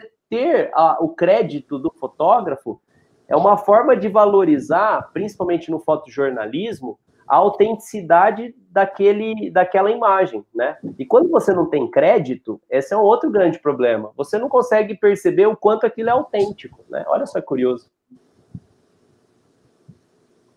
É, mas é, é a gente tem que tomar cuidado porque essa foi a base que o juiz colocou para que eu perdesse aquela ação, né? Que eu não era notório, então não, eu não tinha direito à imagem. O pai então, lutou com, indo de contra o que você está falando. Eu só estou falando para você que é, o quanto importante é acreditar, não é. o quanto importante é não acreditar, não é isso. Eu estou falando assim, quando você acredita, você, é, como o Jean falou, não é só o respeito, mas é você dar é, a certificação para aquele que produziu. Então é tão desrespeitoso você não certificar a, o artista, é isso que eu quis dizer. Né? É, não, não, concordo. Aqui a gente tem que tomar cuidado, porque, é, é, na verdade, todo mundo tem direito de autoria, desde que você tenha feito, né? Você tem o direito da tua imagem. Não, não importa, não existe lei que sobressaia sobre isso, não há como. É, não, mas não na lei que eu tô falando. Eu tô querendo dizer assim, é uma, uma, uma hipocrisia, um, uma mídia deixar de colocar o crédito de um autor, porque isso desclassifica a, a autenticidade daquela imagem. É isso que eu quis dizer. Eu, se eu olho uma imagem que não tem crédito, eu acho que é de banco de imagem, acabou. Eu não vou, eu não vou, vou teve um zelo de fazer essa imagem. Né? Quando você acredita, você fala assim, ó, oh, foi o Léo Luz que fez, não é porque o Léo tem autoridade, é, notoriedade ou não, mas é que diz assim, ó, você teve a preocupação de fazer algo que é, é existente, é em particular, é único, exclusivo, ou não, às vezes é, é do Shutter, mas tá lá, Shutter. Quer dizer, você definiu o que você fez, isso é, certifica a origem. Então, para uma mídia não colocar, é, empobrece o valor da mídia, na minha opinião. É isso que eu quis dizer. Não, é, o respeito é a melhor coisa do mundo. Até o, até o shooter tem crédito, né, pô, de quem fez ali aquela foto. Então, pô, se o shooter tem, por que uma imagem não vai ter, né? Se você participou daquela peça, se você trabalhou nela de alguma forma, é, é o mínimo a ser feito. É, como o Jean falou, eu, eu, eu acredito também que seja uma falta de respeito muito grande para com o profissional, porque o, o, ele envolveu, ele teve o olhar dele, teve a técnica inclusa, teve todo um trabalho em cima, então tem que ser é. acreditado. É. Muito bem. Vamos para o café quente, Cauê? Vamos para o café quente. Cadê sua tela aqui? O café quente é um oferecimento de. de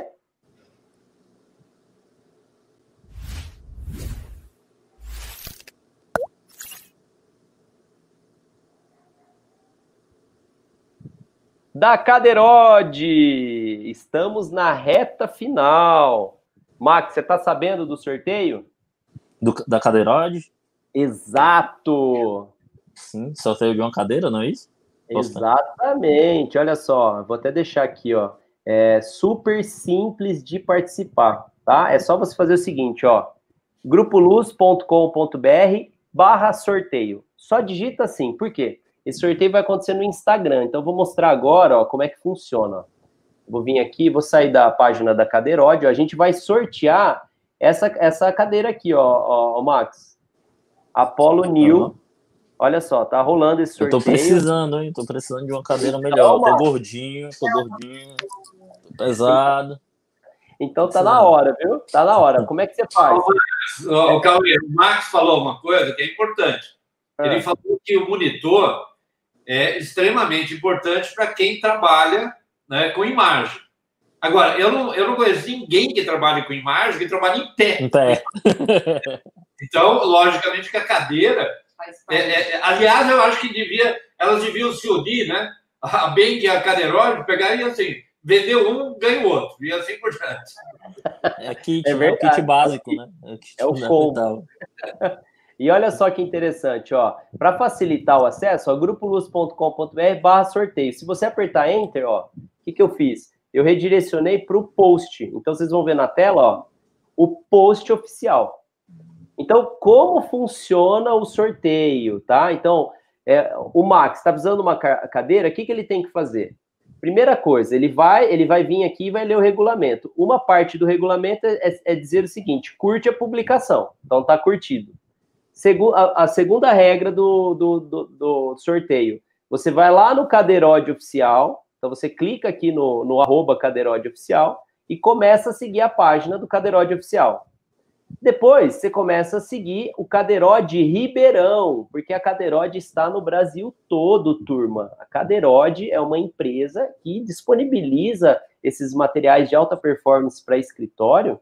É, e eu, quando eu falo alta performance, senta numa cadeira, é, uma cadeira, é, como é que eu posso dar o nome? Uma cadeira é, chinesa e senta nessa cadeira da, feita aqui no Brasil pela Cadeirode. Você vai sentir a diferença de qualidade de produto, né?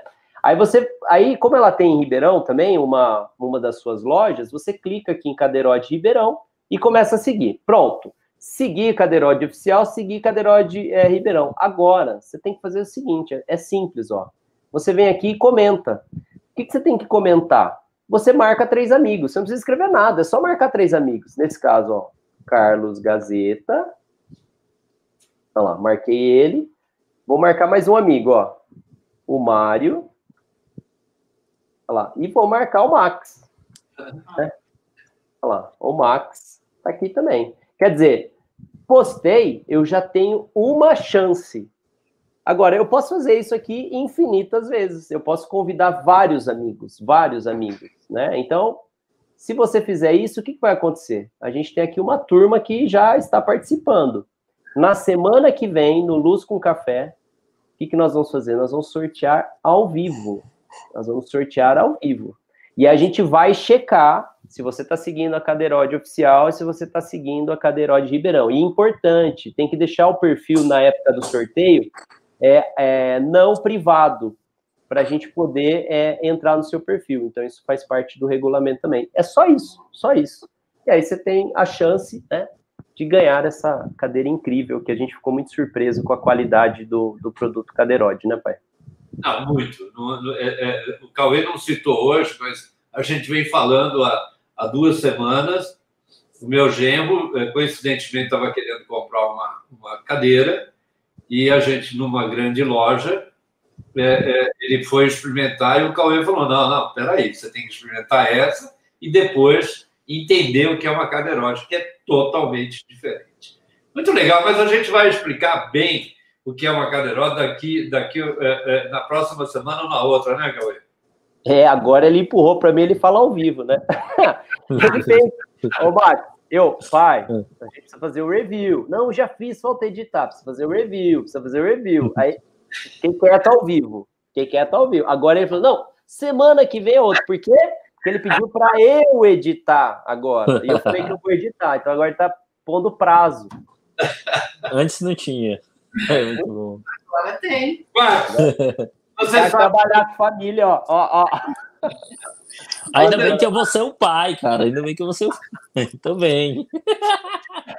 Você sabe como é que funciona, né? Apenas uma resposta com uma palavra só, hein? Né? Então vamos lá, Cris.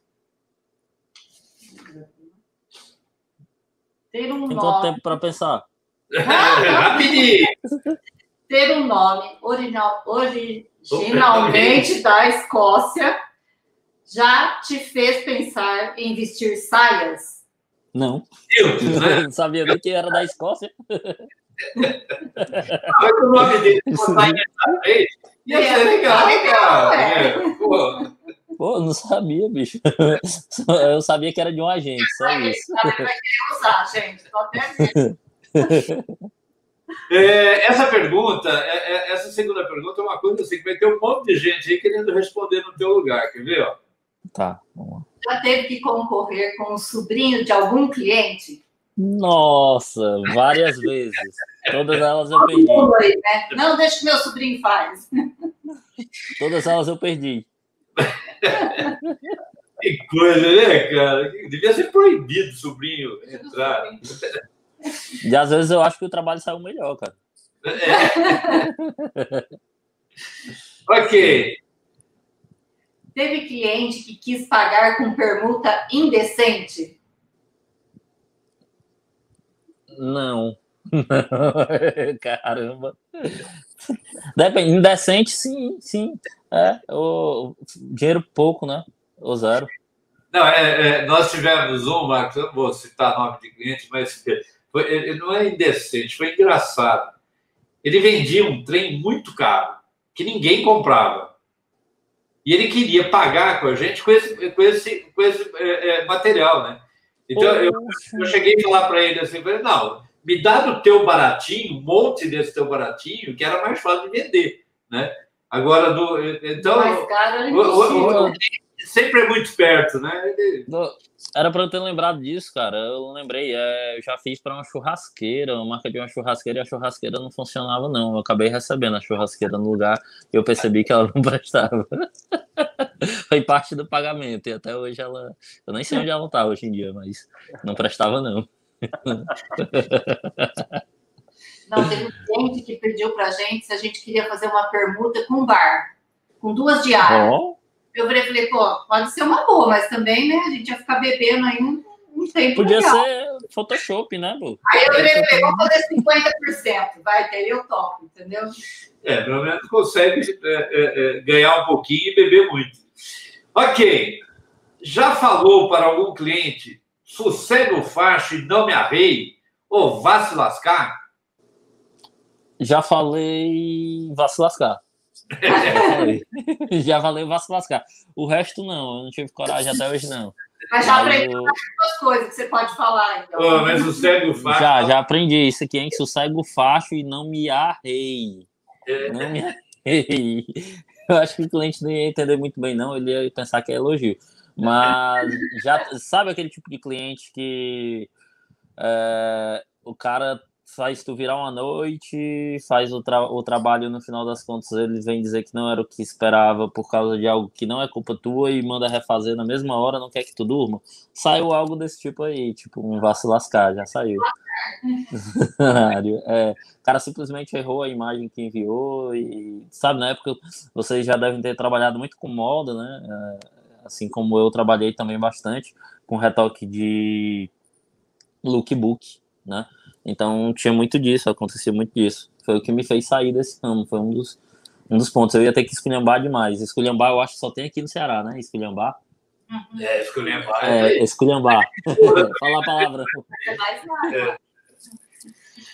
Muito bem. E a última que não quer calar, né? Que eu sempre faço para vocês que trabalham com imagem, é PC ou Mac? Mac. Mac. Legal. Mac. Mac, mas porque eu trabalho desde o início com ele, né? Ainda não consegui me adaptar com o PC, não. Mas vai ter uma hora que eu vou ter que fazer isso, né, bicho? Com os preços absurdos que tá aí, né? Então, cara. É, vai ter uma hora que não vai valer mais a pena. Não, acho que essa hora já chegou, na verdade. Quando for ter que trocar aí, eu tenho que pensar no PCzão. Mas é... o para quem está desde o início trabalhando com, com a Apple, né? Eu acho que assim, cara, a, a Apple ela ela era muito boa na época em que só nós, bem dizer, só nós conhecíamos. Depois que ela se popularizou, o preço aumentou, tudo. É, hoje em dia tem muita gente querendo ela por status, né? Eu vejo isso muito acontecer, acontecendo muito. Mas eu lembro de uma época, logo quando eu iniciei, ali a gente conversando no, no, nos bastidores, né? Que há uns 14 anos atrás eu vim conhecer um computador da Apple dentro de uma agência de publicidade. Então, quando eu vi aquilo ali, eu, nossa, isso existe. E aí eu usava muito para trabalho, né? Hoje em dia eu vejo meio que generalizado. Claro que a, a, a culpa não é da Apple, né? Em fazer isso acontecer. Não, não sei. Poderia criar uma linha profissional, não sei. É um assunto um pouco complexo, mas eu, eu não queria não mudar para PC, mas eu acho que vai ser necessário. Tá difícil. Tem um problema da nossa política, né, cara? Tem o um problema do dólar e da, da, da, forma como é taxado aqui, né, cara? Sai sim, muito sim. caro.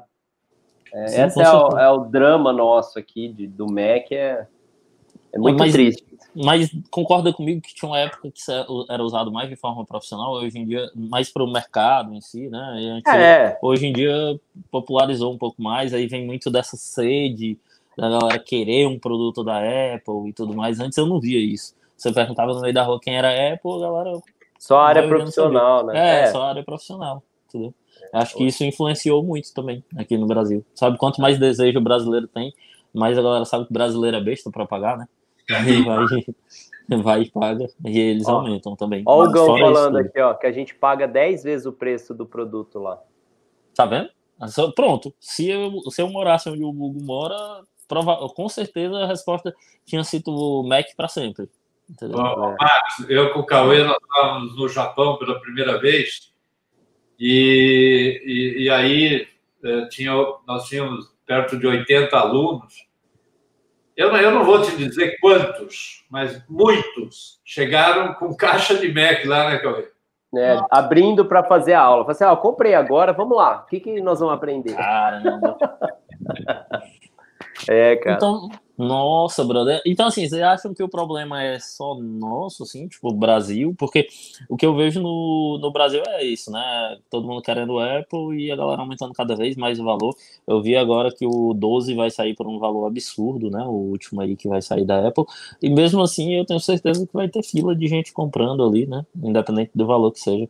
Talvez se essas filas não existissem, eles baixariam um pouco mais. Por mais que seja mais caro aqui no Brasil, eu acho que aumentou muito. Né? Passou acho que o profissional lá fora, Max, ele, ele não tem tanto problema para comprar como o profissional aqui do Brasil, que não consegue cobrar aquilo que ele paga de equipamento. De né? Então, acho que esse é o pior problema que nós, nós enfrentamos. Ó, e o, o, George, o George falou uma coisa que o Tomás fez também, está muito contente, viu, o, o Max? É, Hackintosh. Do Hackintosh, né? É. É, eu já, eu já vi uma galera fazendo na época, é, uns seis anos atrás, eu pensei em fazer isso, mas eu, eu acho que não estava tão evoluído como hoje, é um, é um ponto a se pensar agora, né? Porque na época não estava tão, tão bem, aconteciam vários problemas, né? Nesse, nessa união aí. Eu vi muita gente com dor de cabeça, mas eu acho que hoje o momento é outro, né? Talvez se pensar, é, é algo a se pensar, né? Trazer o sistema para dentro do PC, né? Cauê, e o, a nota aí? Como é que está a agenda? Então, assim, é, nós temos um circuito das lives, né? E, e os podcasts. Então, eu preciso anunciá-los, é, porque, assim, a gente é, compartilha informação aqui com o maior carinho, e essa informação dura duas horinhas aqui e acaba, né? E você tem a semana toda para adquirir informações, conhecimento, né? Então, tudo começa nas lives de segunda-feira do nosso professor das galáxias, o lampião da Adobe, professor Anderson, né? Ultimamente, ele está fazendo, né, é, alguns, algumas ações é, direcionadas a animações. Então, vocês precisam ficar atento no Instagram dele. Por quê? Porque ele teve que dar um break nas lives à noite e aí ele começou a fazer. Olha só o projeto da semana que vem dele, ó. Começa segunda-feira, são sete dias, tá? É a jornada do motion. É, então, você que quer aprender a fazer animações no After Effects, 100% gratuito, olha lá, é só você se inscrever. Então, vai lá no Instagram do professor Anderson, clica no, no Linktree dele lá, que você vai ter um, um, uma área que você vai chegar aqui, ó, Jornada do Motion. Então, toda segunda-feira, o nosso lampião da Adobe está, é para fazer suas lives, mas ele agora ele está com esse projeto aqui. As terças-feiras, né, não são todas, mas também o Ale, ele contribui com esse processo de conhecimento na área do, do, do Photoshop, né? Então ele faz uma live sete horas da noite e essa live não fica disponível para sempre, apesar de que o tema Photoshop 2021, né, que foi o lançamento e o Ale foi o primeiro aqui a traduzir e mostrar para a galera as novidades, está disponível, então aproveitem, entre lá no no perfil do Alequise Live ou Grupo Fotopro e assistam as novidades da nova versão do Photoshop. Aí nós temos as quintas-feiras o nosso Luz com Café. E amanhã, toda sexta, ou quase toda sexta, a gente tem o Photoshop Fan Battle. E amanhã, turma, eu quero fazer um convite especial, porque amanhã o jogo vai mudar. Amanhã não é nada de edição, nada de computador. Amanhã é fotografia. Vai ter um duelo entre dois fotógrafos, né, pai? Quem vai ser? Ué, o, o Rodrigão entrou na live aqui para te amedrontar. Ele falou assim que você não é, não é de nada, que amanhã ele vai te dar um pau. E o Jean falou que tá torcendo para você. Eu vou torcer pro Rodrigão. Olha, eu vou falar, eu, eu dependendo de como eu acordar amanhã, eu não vou. Então, então amanhã é o dia do Photoshop Fan Battle, às nove da manhã. Então, vocês que gostam de, de batalha, amanhã a batalha é na fotografia. O Rodrigão tá vindo para o estúdio amanhã cedo e a gente vai fazer lá no estúdio. Nós já montamos, né? Tem dois, ah, fizemos dois estúdios, um para o Rodrigo e um para o meu pai. E amanhã a Fanbero vai ser lá, vai ser dentro do Grupo Luz, dois fotógrafos duelando. Mas, ó, então, o que ele não sabe é que o tripé dele está caindo, que as luzes dele não vão acender, ele está tudo preparado. Mas cuidado que ele põe fogo, hein? Cuidado. Cuidado que ele põe fogo. Aí turma, para completar o circuito das lives, nós temos né, o, o, podcast querido nosso, que é o Tantos Pixels, que é um podcast maravilhoso, muito gostoso, quinzenalmente. Então, é, essa, essa última, esse último episódio, nós estamos ficando velho, muito legal, um bate-papo super descontraído e uma, uma percepção assim do que já se passou e o que pode vir por aí, né? Então, não deixem de conhecer o, o Tantos Pixels podcast e o nosso querido Dodge Burning, que essa semana, é, homenageando o aniversário do nosso querido Rodrigo de Magalhães, né, que ele fez aniversário essa semana, e é o episódio da semana, né, fotógrafo manipulador de imagem, um bate-papo incrível, descontraído, filosófico e alguns insights muito maneiros aí para vocês evoluírem, né, no, no, no processo de construção é, profissional, né, muito legal mesmo. É isso, pai. Muito bem. Então, chegou a hora do sorteio, né? Chegou a hora do sorteio, que é um oferecimento de.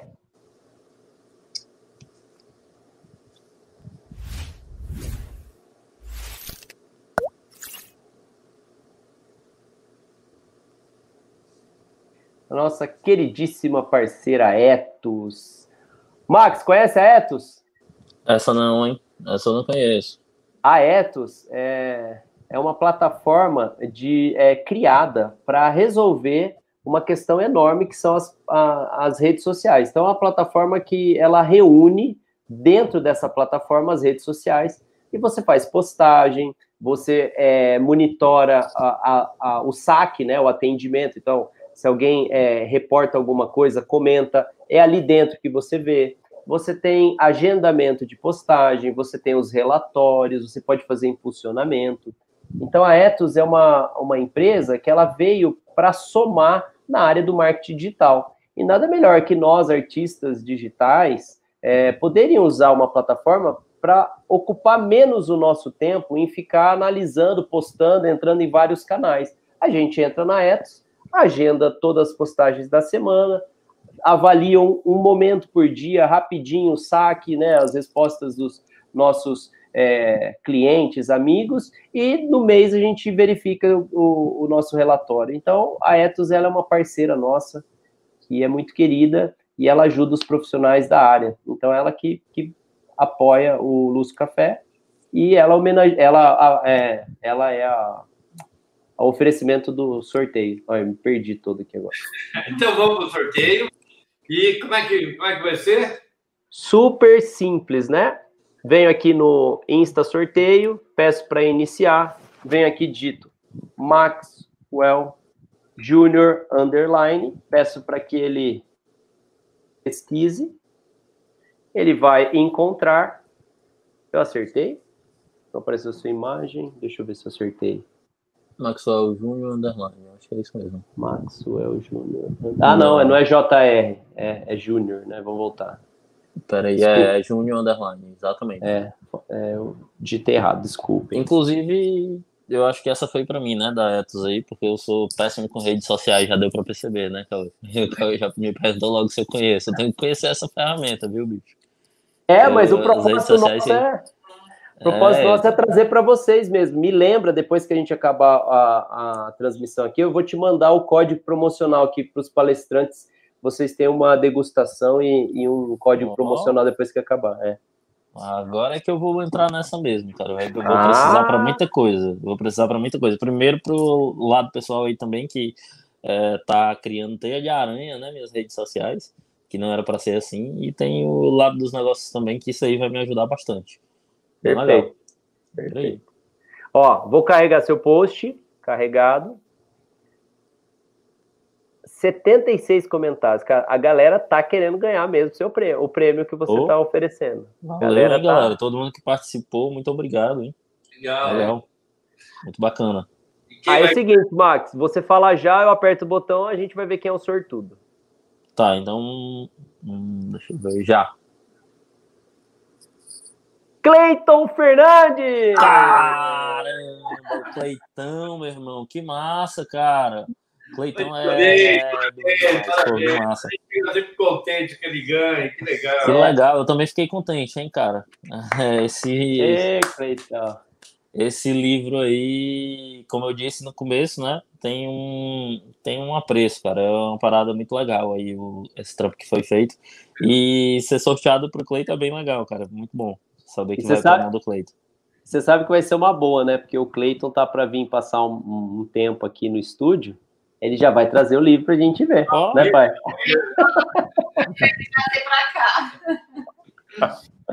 ah, Parabéns, Cleitão. Vamos lá, então, Cauê. Passa para mim. Opa, tá com você já. Então, agora, né?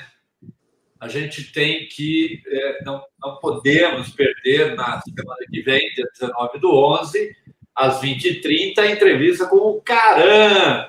Cara, quem não conhece o Caran no estúdio, né, cara? É, é, é, fotinho. Bom, nós vamos ter que falar com ele na semana que vem, que é um bate-papo. É um cara super divertido, um cara extremamente é, inteligente, muito gostoso de conversar.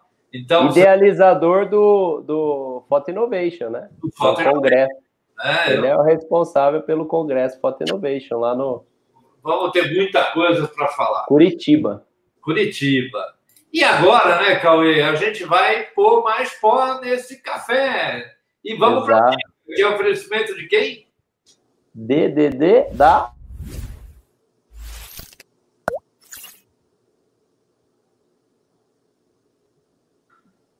Da Maco, outra player é, poderosa na nossa área, né? A gente não pode deixar de é, fazer essa homenagem, né? Esse apoio, né? Dedicar toda a nossa. Amanhã vocês vão ver na Fambero, né, pai? É. A, a quantidade de estrutura luminosa que nós precisamos para fazer imagens. E amanhã vocês vão ver ao vivo, né? Então não deixem de assistir de manhã a Fanbattle lá no canal do Jean Campos. É super simples. Você vai lá no YouTube, Jean Campos, você vai achar lá. Ou digita Photoshop Fanbattle, ou digita WoW Live. Você vai chegar lá no, no, no na, amanhã ao vivo às nove da manhã. E cê, vocês vão ver os bastidores da, da live. E tudo graças a Maco, né? Não tem como é, não agradecer toda essa estrutura que ajuda a iluminar as nossas lives e cenas, né? Ô, Cauê, mas amanhã eu fiz o seguinte, para mostrar, né?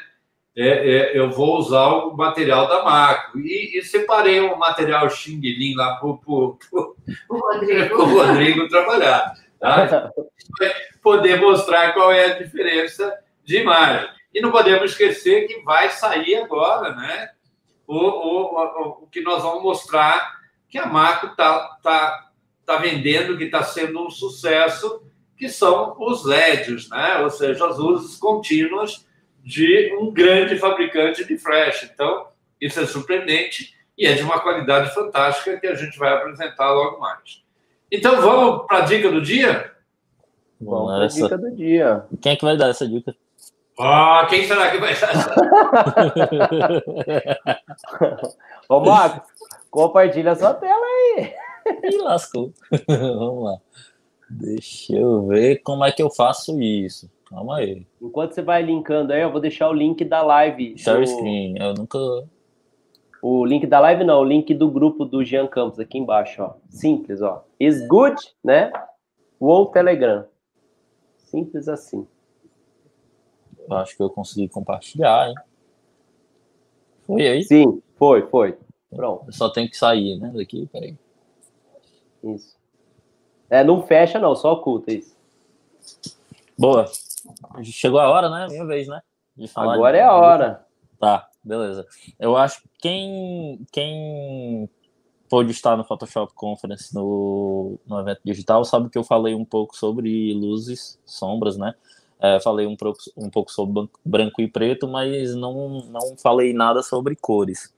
quem não, quem não foi, já aproveita a oportunidade para ir agora no evento online e se inscrever, né? Porque eu acredito que foi bem bacana, tanto para mim quanto para os outros palestrantes também mostraram bastante, bastante coisa, né? Bastante é, é, informação, né? Compartilharam bastante informações. Então, seguindo essa mesma premissa, né? Eu falando sobre luzes e sombras, é, eu queria mostrar um pouco para vocês que o Photoshop, apesar de ele ter, ter se tá se tornando cada vez mais automatizado, né, as ferramentas de seleções do Photoshop, é, ela vem usando o Adobe Sensei para mostrar muito do que é, para poder trabalhar em cima disso, né, e facilitar a nossa vida. Só que nem tudo sai perfeito e eu acredito que é aí que chega a hora de a gente colocar a mão na massa, né? Então, eu aproveitei também que, que o assunto de hoje envolveu um pouco sobre automações e mostrar uma forma de trabalhar com seleção também, às vezes um pouco mais precisa, pensar um pouco mais no trabalho. Então, infelizmente, eu não tive muito tempo para poder pegar algumas imagens para mostrar, mas eu acredito que dê para passar um pouco da ferramenta que eu uso no dia a dia, né, para selecionar. Por incrível que pareça, essa seleção, eh, essa ferramenta, quando vocês virem aqui no Photoshop, ela em ação, vocês não, vou, acredito que vocês vão se surpreender um pouco, mas é, é uma ferramenta que eu uso para selecionar assim 70% dos elementos que o que normalmente eu não consegui selecionar através de uma ferramenta automatizada, né? A maioria das vezes, às vezes nem vou, é, o costume já é tão grande que eu acabo indo para para esse tipo de seleção que eu vou mostrar agora. Então, assim, é, percebam que quando eu coloco uma máscara na minha imagem para poder selecionar alguma área dela, né? É, tudo que eu, eu, eu mostro, né? Tudo que eu, que eu quero mostrar na minha máscara, ela fica branca, né? E tudo que eu não quero mostrar fica preto. Então, é, a gente sabe que o fundamento é feito de preto e branco, né? A gente não envolve cores nesse meio de seleção. Dificilmente acontece isso. Então, tudo que é preto acaba sumindo e tudo que é branco acaba aparecendo. É, só que é o seguinte, eu tento pensar de outra forma, eu tento buscar é, entender quais são as cores que estão aplicadas no meu arquivo e usar ela a meu favor. Então, percebam, eu tenho várias cores nesse arquivo. Esse arquivo ele já está pronto, já está preparado, mas é uma, é uma forma de mostrar, porque eu estou vendo que ele é bem colorido. Então eu tenho como trazer uma separação, é, é, como eu tenho essas cores, né? Como vocês podem ver aqui, bem separadas, eu tenho amarelo, tenho branco, verde, vermelho, né? Amarelo de novo, só que uma, uma quantidade maior de saturação, enfim. É, o que é que eu faço normalmente, né? Eu busco trabalhar é, quando você abre essa, essa área, essa aba aqui, ela é separada por luzes e cores, por luzes e sombras, né? E por cores, né? Então, provavelmente a gente sempre vai, vai buscar trabalhar nessa área. Só que eu tento trabalhar com outro carinha, que é esse carinha aqui, ó, Selective Color. Max, e por que que tu usa ele para fazer máscara? Porque se você for parar para pensar, ele é uma das ferramentas que tem as cores mais bem divididas, né, dentro do processo dele de, de trabalho. Então, por mais que, é, que seja costumeiro usar, é, usar ele né, no dia a dia para trabalhar com cores, eu posso também trazer é, informações para minha máscara. Como que eu faço isso? Primeiro, algo que é muito importante é informar que a ferramenta ela trabalha com, de forma relativa ou absoluta, né? Então é muito importante é, deixar essa, essa opção assinalada, né, de absoluto. É, então, o que é que eu faço? Coloco na aba absoluto, de absoluto, né? Vou na minha área que eu quero selecionar a cor e eu trago essa e trabalho em cima dessa informação. Como? Vamos, vou dar um exemplo. É, eu quero selecionar a área vermelha do meu arquivo, né? Então, o que é que eu faço? A área vermelha eu quero que ela fique branca, porque eu quero que ela apareça, né? Eu quero que que mostre ela. Então eu vou trazer, tirar o black dela, né? E esquecer as outras cores. E o restante, galera, o que é que eu vou fazer, ó? Trazer para preto. Tudo que eu não quero mostrar. Então, tem esse trabalhinho ó, de levar tudo para o cursor todo para o lado direito, né, para entupir ele de preto, as cores, mas quando eu vou fazendo isso, eu consigo mostrar só o que era vermelho na minha imagem, né? Então, quando eu, aqui, no caso, tinha muito gradiente, então não dá, dá para entender 100%, mas se eu, se eu selecionar só essa área aqui, né, que eu selecionei agora, eu sei que era ela que eu queria mostrar. Então, eu mostrei dentro do Selective Color, através do Selective Color, tudo que tem de vermelho na minha imagem. Né? Eu mostrei tudo que eu, que eu tenho de vermelho nela. E tudo que é vermelho ficou branco. Então, o que é que eu faço? Eu posso transformar ela em máscara depois, né? Eu venho para o Apply Image e, e levo ele para dentro da área de máscara, né? Então, eu posso trabalhar só os vermelhos real, reais da minha imagem em cima dessa máscara né? Tudo que eu trabalhar aqui, eu sei que eu estou trabalhando com os vermelhos, né? Então, é, se eu quiser, por exemplo, uma coisa que o Hugo também mostrou no, na palestra dele, né? O Hugo Seneviva, eu não vou, não vou aprofundar aqui, porque é melhor que vocês vão, vão, é, vão olhar lá, né, a palestra.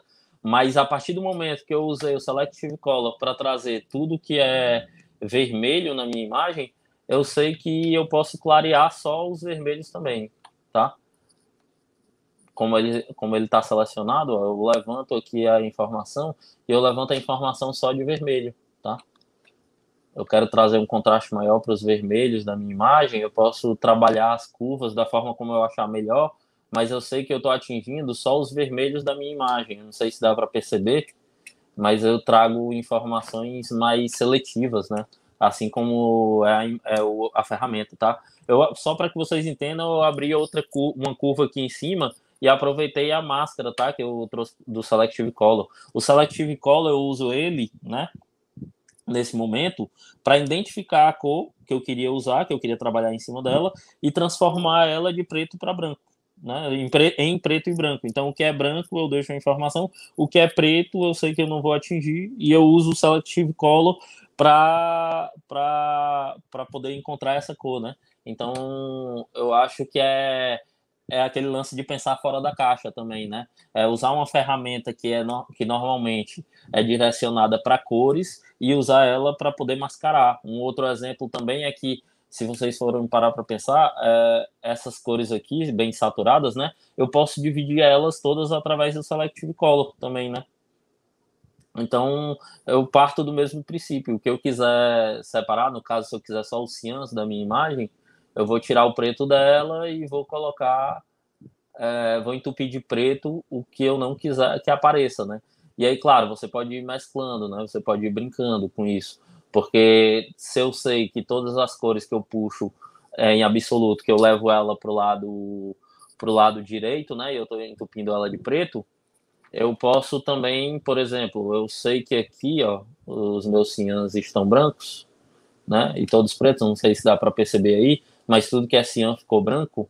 Eu posso fazer o seguinte, eu posso trazer também o que é blue, né? Para deixar mais branco ainda. E aí eu vou trabalhando em cima dessas cores. Normalmente, é, no dia a dia, isso facilita muito a minha vida, porque às vezes eu tenho só um objeto que é aquela cor, ou um objeto que é, que é formado pelo vermelho e pelo amarelo, às vezes pele, normalmente também acontece muito, e eu trago essa informação de máscara. Então eu transformo isso em máscara. Eu acho que para o dia a dia também, para as pessoas que estão aí do outro lado da telinha, se vocês começarem a usar também esse tipo de raciocínio, né?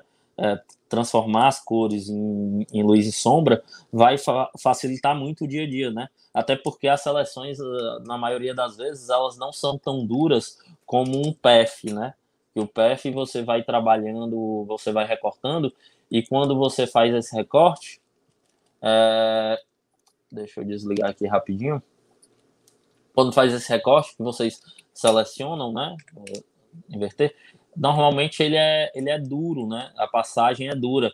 Só que o, a cor ela, ela, ela entrou naquela imagem, né? E ali você não conseguiu outra, é, selecionar aquela informação através do PF. Então, com Selective Color, eu consigo trazer a, a, a informação da luz, aonde a cor, desculpa, aonde a cor foi atingiu, né, os objetos.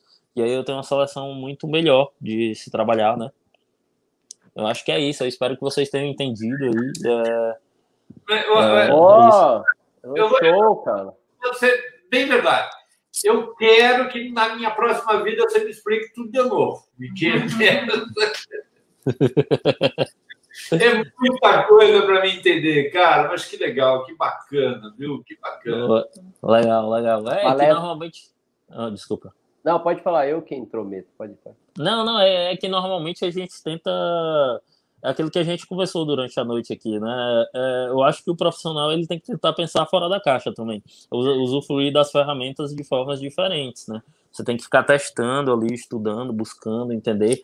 Às vezes, junta a informação que você aprendeu aí de um palestrante com outro, é, é tentar não se prender aquilo, né? Nada, nada é, é é, regra, né? Não tem regras, assim, na verdade. Tem uns fundamentos e ali em cima daquilo você vai trabalhando. Eu acho que é isso que falta, né, ultimamente nos profissionais. A galera se preocupa muito com a ferramenta, como a gente conversou, mas esquece de pegar uma base, né? De buscar uma, uma base para aquilo. Fica se preocupando com a ferramenta.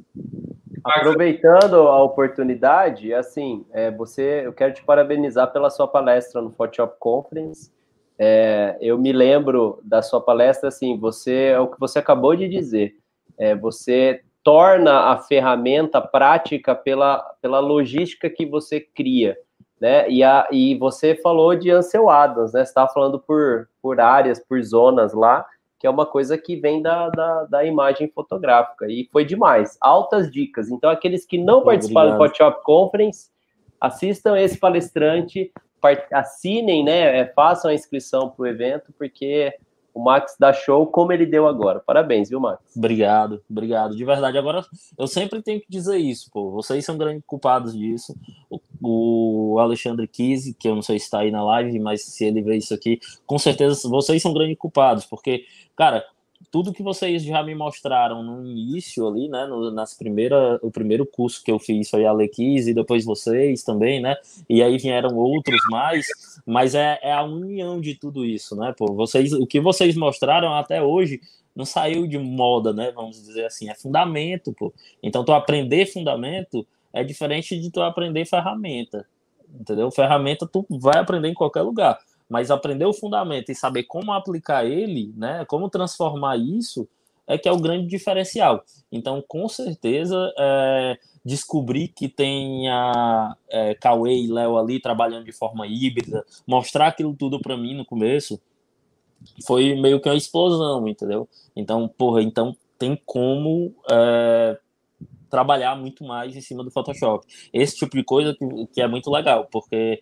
Vale, claro que vale, não? Né? A ferramenta, uma, uma ferramenta que você mostra ali é muito válida. Mas eu acredito que hoje, cara, YouTube tá cheio de ferramenta, entendeu? Tá cheio. Mas isso que vocês mostram no dia a dia, cara, é muito bacana. Ajuda demais a todo mundo. Então vocês estão de parabéns, essa é a verdade. Oh, obrigado. obrigado. Olha, eu vou, eu vou encerrar o programa dizendo assim que para a gente é um orgulho, né? É, saber que a gente teve uma contribuição, por menor que foi, e, e como muita gente falando aí, o monstro, né? Cara, eu, eu, eu, eu fiquei de boca aberta, como você fala com uma facilidade de coisas que, obviamente, eu e muita gente, Cris aqui, né? A gente não entende, a gente fala assim, cara, como é que o cara consegue gravar tudo isso? É muito legal, é muito bacana. E eu fico muito orgulhoso. Se, se algum, alguma palavra que eu tenho dito para você tenha te ajudado, nossa, já valeu, já, já, ajudou. Já quero missão cumprida. E eu queria te agradecer, cara, por você ter participado, por você ter vindo aqui, ter conversado com a gente, com essa simpatia fantástica. Cara, é, é, você sabe que o Grupo Luz está aberto a qualquer momento, qualquer coisa que você precise, conte com a gente. E mais uma vez, parabéns muito obrigado por ter participado. Muito obrigado. Boa. Eu que agradeço a todos vocês, de verdade, por terem chamado, tá? E desculpa se eu sou meio desligado ali das redes sociais, mas eu sou fã de vocês e obrigado de verdade por ter, por ter convidado, por, por ter lembrado. Estou sempre aqui, sempre que vocês quiserem também, conta sempre comigo. Estou ali no Nordeste, no cantinho, mas Tô aparecendo, tô aqui. Nós aqui também, meu amigo. Precisando, estamos juntos, tá? Conte conosco. Vamos nos ver logo mais, hein? Photoshop Conference está chegando. Exato. Tá mais então, perto vamos... que longe. Tá, é, tá chegando já. Então, ó, vou me despedir de todo mundo, vou desligando aqui, tá? 3, boa, 2, boa. 1. Tchau. Tchau.